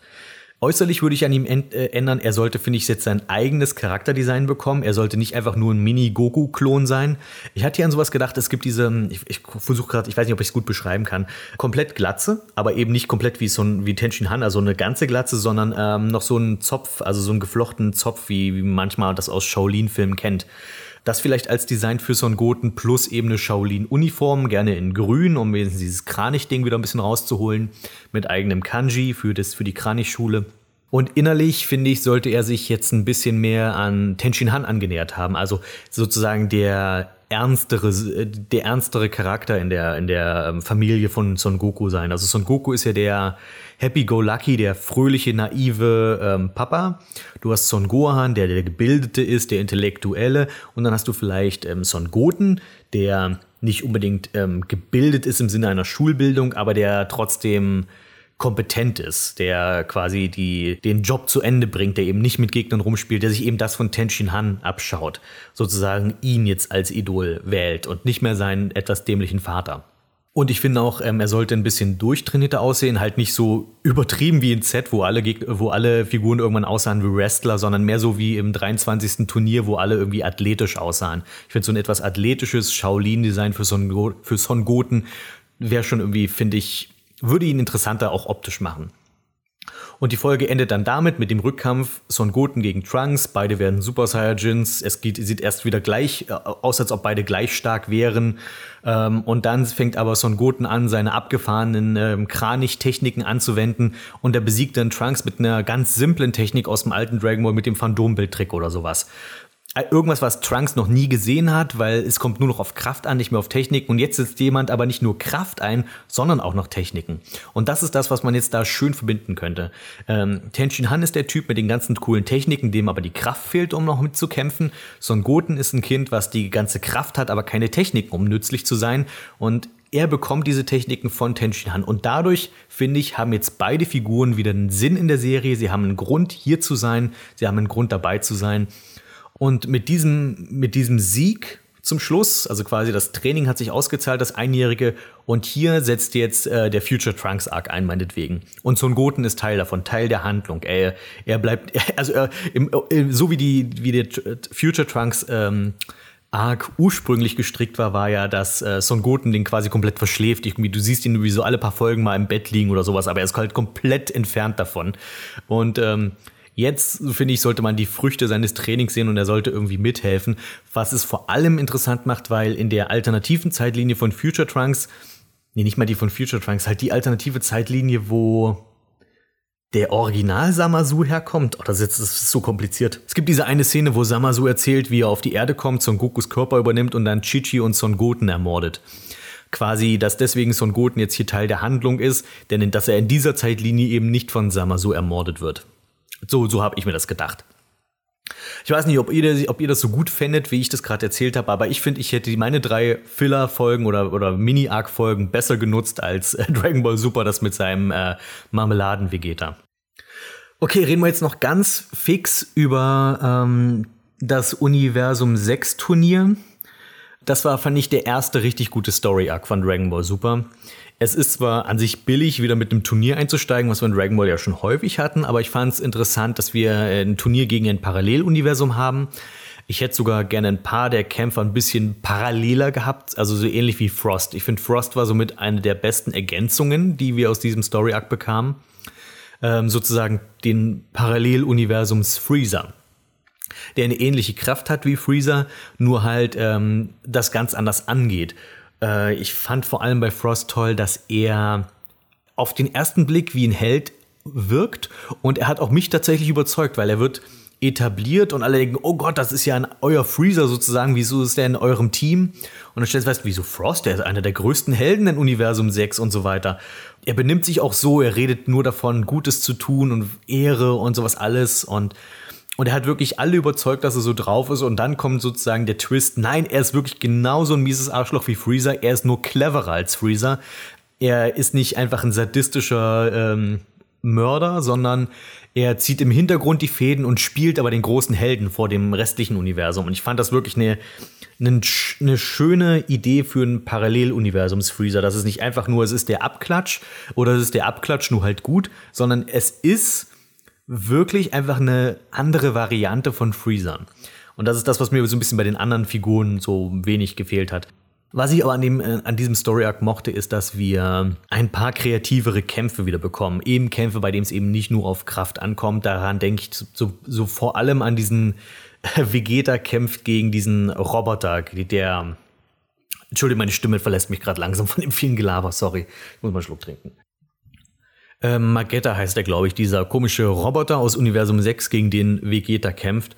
Und dieser seltsame Roboter setzt auch irgendwie total originelle Techniken oder Möglichkeiten ein, um seinen Gegner zu besiegen. Er versucht ihn zum Beispiel mit Hitze zu besiegen und sowas, was wir in dem Sinne auch noch nicht hatten in Dragon Ball. Und Vegeta muss überlegen, wie, also wie überwinde ich diese seltsame Art, wie dieser Roboter kämpft. Und auch die Lösung, wie er dann letztlich besiegt wird, Ähm, also was, was mit der Persönlichkeit dieses Roboters zusammenhängt, ich will es nicht spoilern, fand ich war für mich so ein kleines Highlight. Dann natürlich die Sache mit Frost war für mich ein ziemliches Highlight. Ich fand es dann ein bisschen schade, dass wie der dann aus dem Turnier gefegt wurde. Ich finde, den Sieg hätte man durchaus Piccolo lassen können. Und zum Schluss kam natürlich Hit. Das war für mich auch einer der ersten richtig guten Kämpfe von Super im Sinne von der Höhepunkt des Story Arcs. Und ihr merkt, ich habe bis jetzt noch gar nicht richtig über ähm, Beerus und Wiz geredet, aber ich weiß auch nicht groß, was ich dazu sagen sollte, weil ich habe schon erwähnt, guckt einfach die ersten beiden Filme, die auf die zu dieser Serie gehören, also Kampf der Götter und Resurrection F. Ja, dann wisst ihr, wer diese Figuren sind. Ich, also ich störe mich nicht dran, dass die da sind. Das sind im Wesentlichen zwei neue Hauptfiguren, die eine Menge angenehmes Comedy mit reingebracht haben. Ich mag auch, dass Beerus vor allem immer gefährlich wirkt. Später haben sie ein bisschen zu albern gemacht vielleicht, aber der hat dann immer so ein, zwei Momente, wo du wieder dran erinnert wirst, Moment mal, der Typ ist badass, man sollte den nicht zu sehr ärgern. Äh, das kommt leider in Kampf der Götter besser raus als in der Serie Super. Ach ja, und jedenfalls Hit, weil ich, ich kam darauf, weil natürlich ist Beerus auch ein großer Endkampf eines Story Arcs in Dragon Ball Super, aber ich finde, das war halt alles besser im Film Kampf der Götter, deswegen rede ich da nicht richtig drüber in Super. Ich finde, wie gesagt, lass die komischen ersten zwei Story Arcs aus. Ähm, mit Hit hat man so eine Art, ja, ich weiß nicht, ich finde Hit ist der Tenshin Hand von Dragon Ball Super. Er ist dieser ernste, neue, große Rivale für Son Goku, der vor allem auf durchgeknallte Techniken setzt, die Son Goku erstmal durchschauen muss. Äh, wir haben die Rückkehr der Kaioken in diesem Kampf, was ich auch irgendwie cool fand. Und ich, ich mag auch irgendwie, dass man bei Hit, wenn, es gibt dann so ein, zwei Folgen, die sich um ihn drehen, ich finde, dass, dass da viel Mysteriosität und Geheimnis, er wirkt, sehr geheimnisvoll wirkt, dass da irgendwie viel hinter ihm steckt. Von dem, weshalb ich es auch schade finde, dass er, deswegen sage ich erste Tension Hand von Super, dass er so, er, Hit wird sofort im nächsten Story Arc wieder komplett entwertet. Also es steht so fest, er ist einer der stärksten Kämpfer in diesem Turnier der Kraft und so weiter.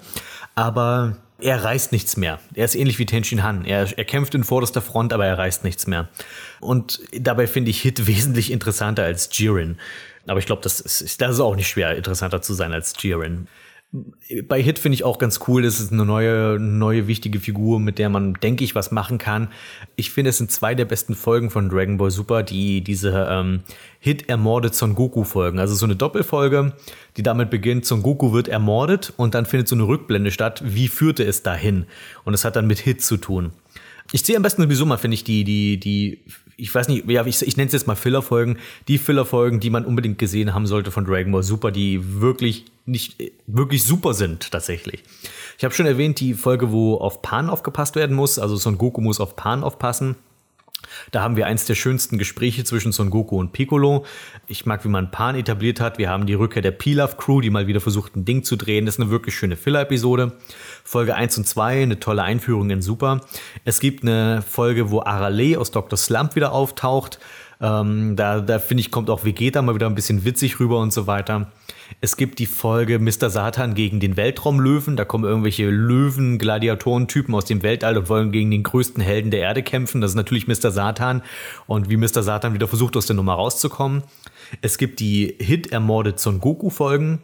Es gibt die, äh, die Fidel-Doppelfolge. Das ist wahrscheinlich eine der besten von Super, weil hier darf auch mal so nicht nur so ein Gohan glänzen, sondern vor allem Videl, die sonst wirklich, die hier wirklich sehr, sehr, sehr, sehr zurückgenommen wurde in Super.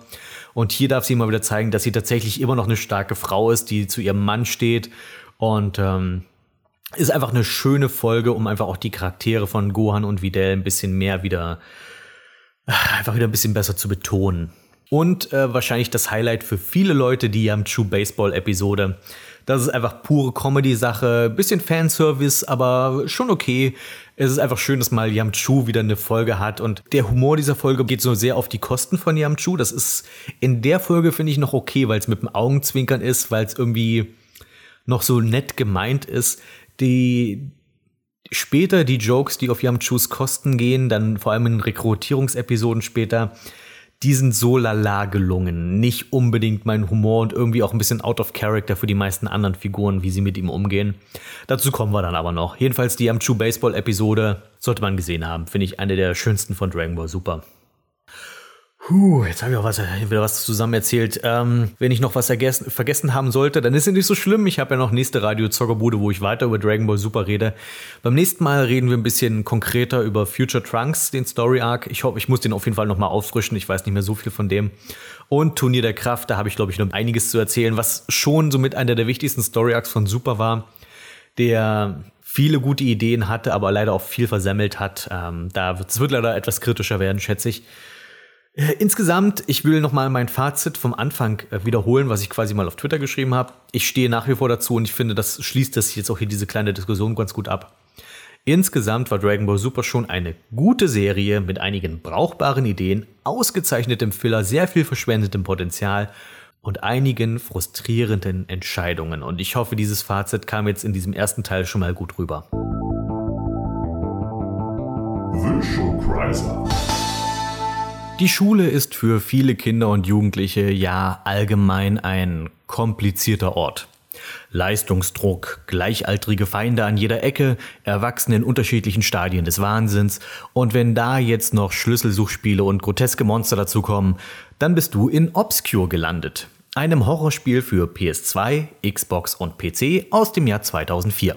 Worum geht's? Die Leafmore High School hat allgemein nicht den besten Ruf. Die Klassenräume sind teils ziemlich heruntergekommen und seit Jahrzehnten verschwinden immer wieder Schüler auf dem Gelände. Als wieder ein Jugendlicher eines Tages nicht nach Hause kommt, beschließen seine Freunde, nach Unterrichtsschluss auf dem Campus zu bleiben und ihn zu suchen. Dabei werden sie immer wieder von scheußlichen Kreaturen verfolgt und entdecken nach und nach die sinistren Geheimnisse der Schulleitung. Okay, also für die meisten Realschüler klingt das wie typischer Montagmorgen, aber trotzdem. Obscure gehört, wie viele Spiele mit Horrorszenario, zum Genre des Action-Adventure aus der dritten Person. Man sammelt Schlüssel, um neue Bereiche zu öffnen, man findet Waffen und immer gerade so genug Munition, um sich gegen die Monster zu wehren, und man kämpft gegen die Tücken der cineastischen Kameraführung. Ehrlich mal, ich weiß ja, dass es unheimlich ist, wenn du nicht siehst, was auf dich zugeschlurft kommt, aber es ist stellenweise eher nervig als schaurig. Besonders wenn du bzw. wenn sich die Figuren zur Kamera hinbewegen müssen und du im Wesentlichen keine drei Meter voraussehen kannst. Cineastisch ist hier trotzdem ein wichtiges Stichwort. Obscure versteht sich ganz klar als Teenie-Horrorstreifen zum selberspielen. Der mitunter sehr vorhersehbare Plot und die Persönlichkeiten der Figuren schreien förmlich nach Popcorn-Kino der frühen 2000er. Das Verkaufsargument von Obscure ist allerdings der Zwei-Spieler-Modus. Du bist beinahe das gesamte Spiel mit zwei Charakteren gleichzeitig unterwegs, wobei einer das Team quasi anführt und der andere als Sidekick unterstützt. Wenn sich jetzt ein menschlicher Spieler den zweiten Controller schnappt und Start drückt, kann er direkt diesen zweiten Charakter übernehmen. Genauso kann er jederzeit wieder aussteigen und der Computer übernimmt dann wieder. Dieses Gimmick funktioniert überraschend gut und es ist einer der Gründe, warum ich Obscure für tatsächlich ein gutes Spiel halte, obwohl mir Horrorgames ja sonst eher selten was geben. Obscure wurde spürbar für diesen Teamaspekt designt. Häufig ist es zum Beispiel sinnvoll, wenn einer den Lockvogel markiert und der andere drauf feuert. Oder einer knackt ein Schloss und der andere hält ihm den Rücken frei. Munition kann man sinnvoll langfristig sparen, wenn beide unterschiedliche Waffen führen, also einer die Pistole, der andere die Schrotflinte oder einen Basie und so weiter. Nach dem Prolog startest du das Abenteuer mit drei Figuren, später kommen noch zwei weitere dazu, sodass du insgesamt fünf Leute hast, zwischen denen du jederzeit an einem Sammelpunkt wechseln darfst. Jeder Charakter hat eine Spezialfähigkeit, alles nichts Spielentscheidendes, aber trotzdem genug, um sich zu überlegen, wen man spielt. Also einer kann etwas schneller rennen als die anderen, einer kann schneller Schlösser knacken, etc. Stirbt einer der Teens, dann ist diese Figur tatsächlich auch weg, aber das Spiel geht weiter. Um Obscure zu gewinnen, reicht es, wenn nur einer der fünf bis zum Schluss überlebt, wobei man natürlich schon anstrebt, das bestmögliche Ende zu kriegen. Daher kann es sich lohnen, bei einem versemmelten Kampf neu zu laden. Speichern darfst du theoretisch überall, aber nicht unbegrenzt. Es sind eine feste Zahl von Speicher-CDs über die Schule verteilt und du entscheidest dann, wann du sie benutzt. Ich bin allerdings nie in die Verlegenheit gekommen, dass sie mir ausgingen. Apropos Gegenstände, der Einsatz von Items ist in meinen Augen sehr vorbildlich gelöst. Du musst nie in irgendein Menü wechseln, um dich zu heilen, wie in so vielen anderen Spielen. Du hältst einfach eine der Schultertasten gedrückt und scrollst durch dein Inventar zu dem Gegenstand, den du brauchst, schnell und ohne das Spiel zu unterbrechen. Auch die KI deiner Mitstreiter, wenn du keinen menschlichen Gefährten hast, macht einen ordentlichen Job. Jetzt nichts übermäßig Schlaues, aber sehr funktional. Die KI-Gefährten haben eine saubere Wegfindung, sie helfen mit, wenn Monster kommen und befolgen einfache Befehle. Ich habe damals, als Obscure erschien, es auch solo durchgespielt und ich erinnere mich noch, dass ich mich nie über meine Mitstreiter ärgern musste. Das Spiel wurde damals in der Presse meist als Resident Evil-Klon mit Koop-Gimmick beschrieben und auf den ersten Blick scheint das auch hinzuhauen. Der Look, die Animationen, die Monster und der Spielablauf, das erinnert alles stark an Resident Evil. Wobei ich der Meinung bin, dass hier noch ein paar andere Inspirationsquellen eine Rolle spielen. Also in besonders spukigen Gängen werden gerne mal schiefe Kamerawinkel verwendet, wie in Silent Hill. Und ich finde das grundsätzliche Szenario, eine Gruppe Teenager mit unterschiedlichen Talenten suchen einen verschollenen Kumpel auf einem unheimlichen Gelände, das erinnert mich ein bisschen an Manic Mansion. Wenn ich etwas an Obscure zu kritisieren habe, dann sind das im Wesentlichen zwei Punkte. Die gelegentlichen, wenig hilfreichen Kamerapositionen habe ich ja schon erwähnt, aber auch das Sounddesign muss ich etwas bemäkeln. Der Soundtrack an sich ist toll und stimmungsvoll, aber ich finde es zusammen mit den Stimmen und den Geräuschen nicht gut abgemischt. Oftmals übertönt die Musik das gesprochene Wort, weshalb ich irgendwann Untertitel einschalten musste. Hier fände ich es besser, wenn man Musik, Soundeffekte und Stimmen einzeln im Menü pegeln könnte. Die deutsche Synchro ist soweit ganz okay, zumindest in normalen Dialogen. Wenn es aber darum geht, etwas mehr Emotionen zu zeigen, schwankt das leider mitunter. Man hat so dann dieses typische Nein. Übrigens hat man für das Intro und für den Abspann auf echte Bands gesetzt. Während der Einleitung läuft Sum 41 und im Abspann der deutschen Version kommen die Sportfreunde Stiller. Das macht Obscure in meinen Augen noch mehr zu einer Zeitkapsel, als das ganze Teenie-Horror-Genre allein schon verursacht. Kommen wir zu meinem Fazit. Ich finde Obscure bis heute ein ziemlich brauchbares Action-Adventure. Dank der zwei Spieleroptionen kann ich ihm zumindest mehr abgewinnen als seinen populäreren Verwandten von Capcom.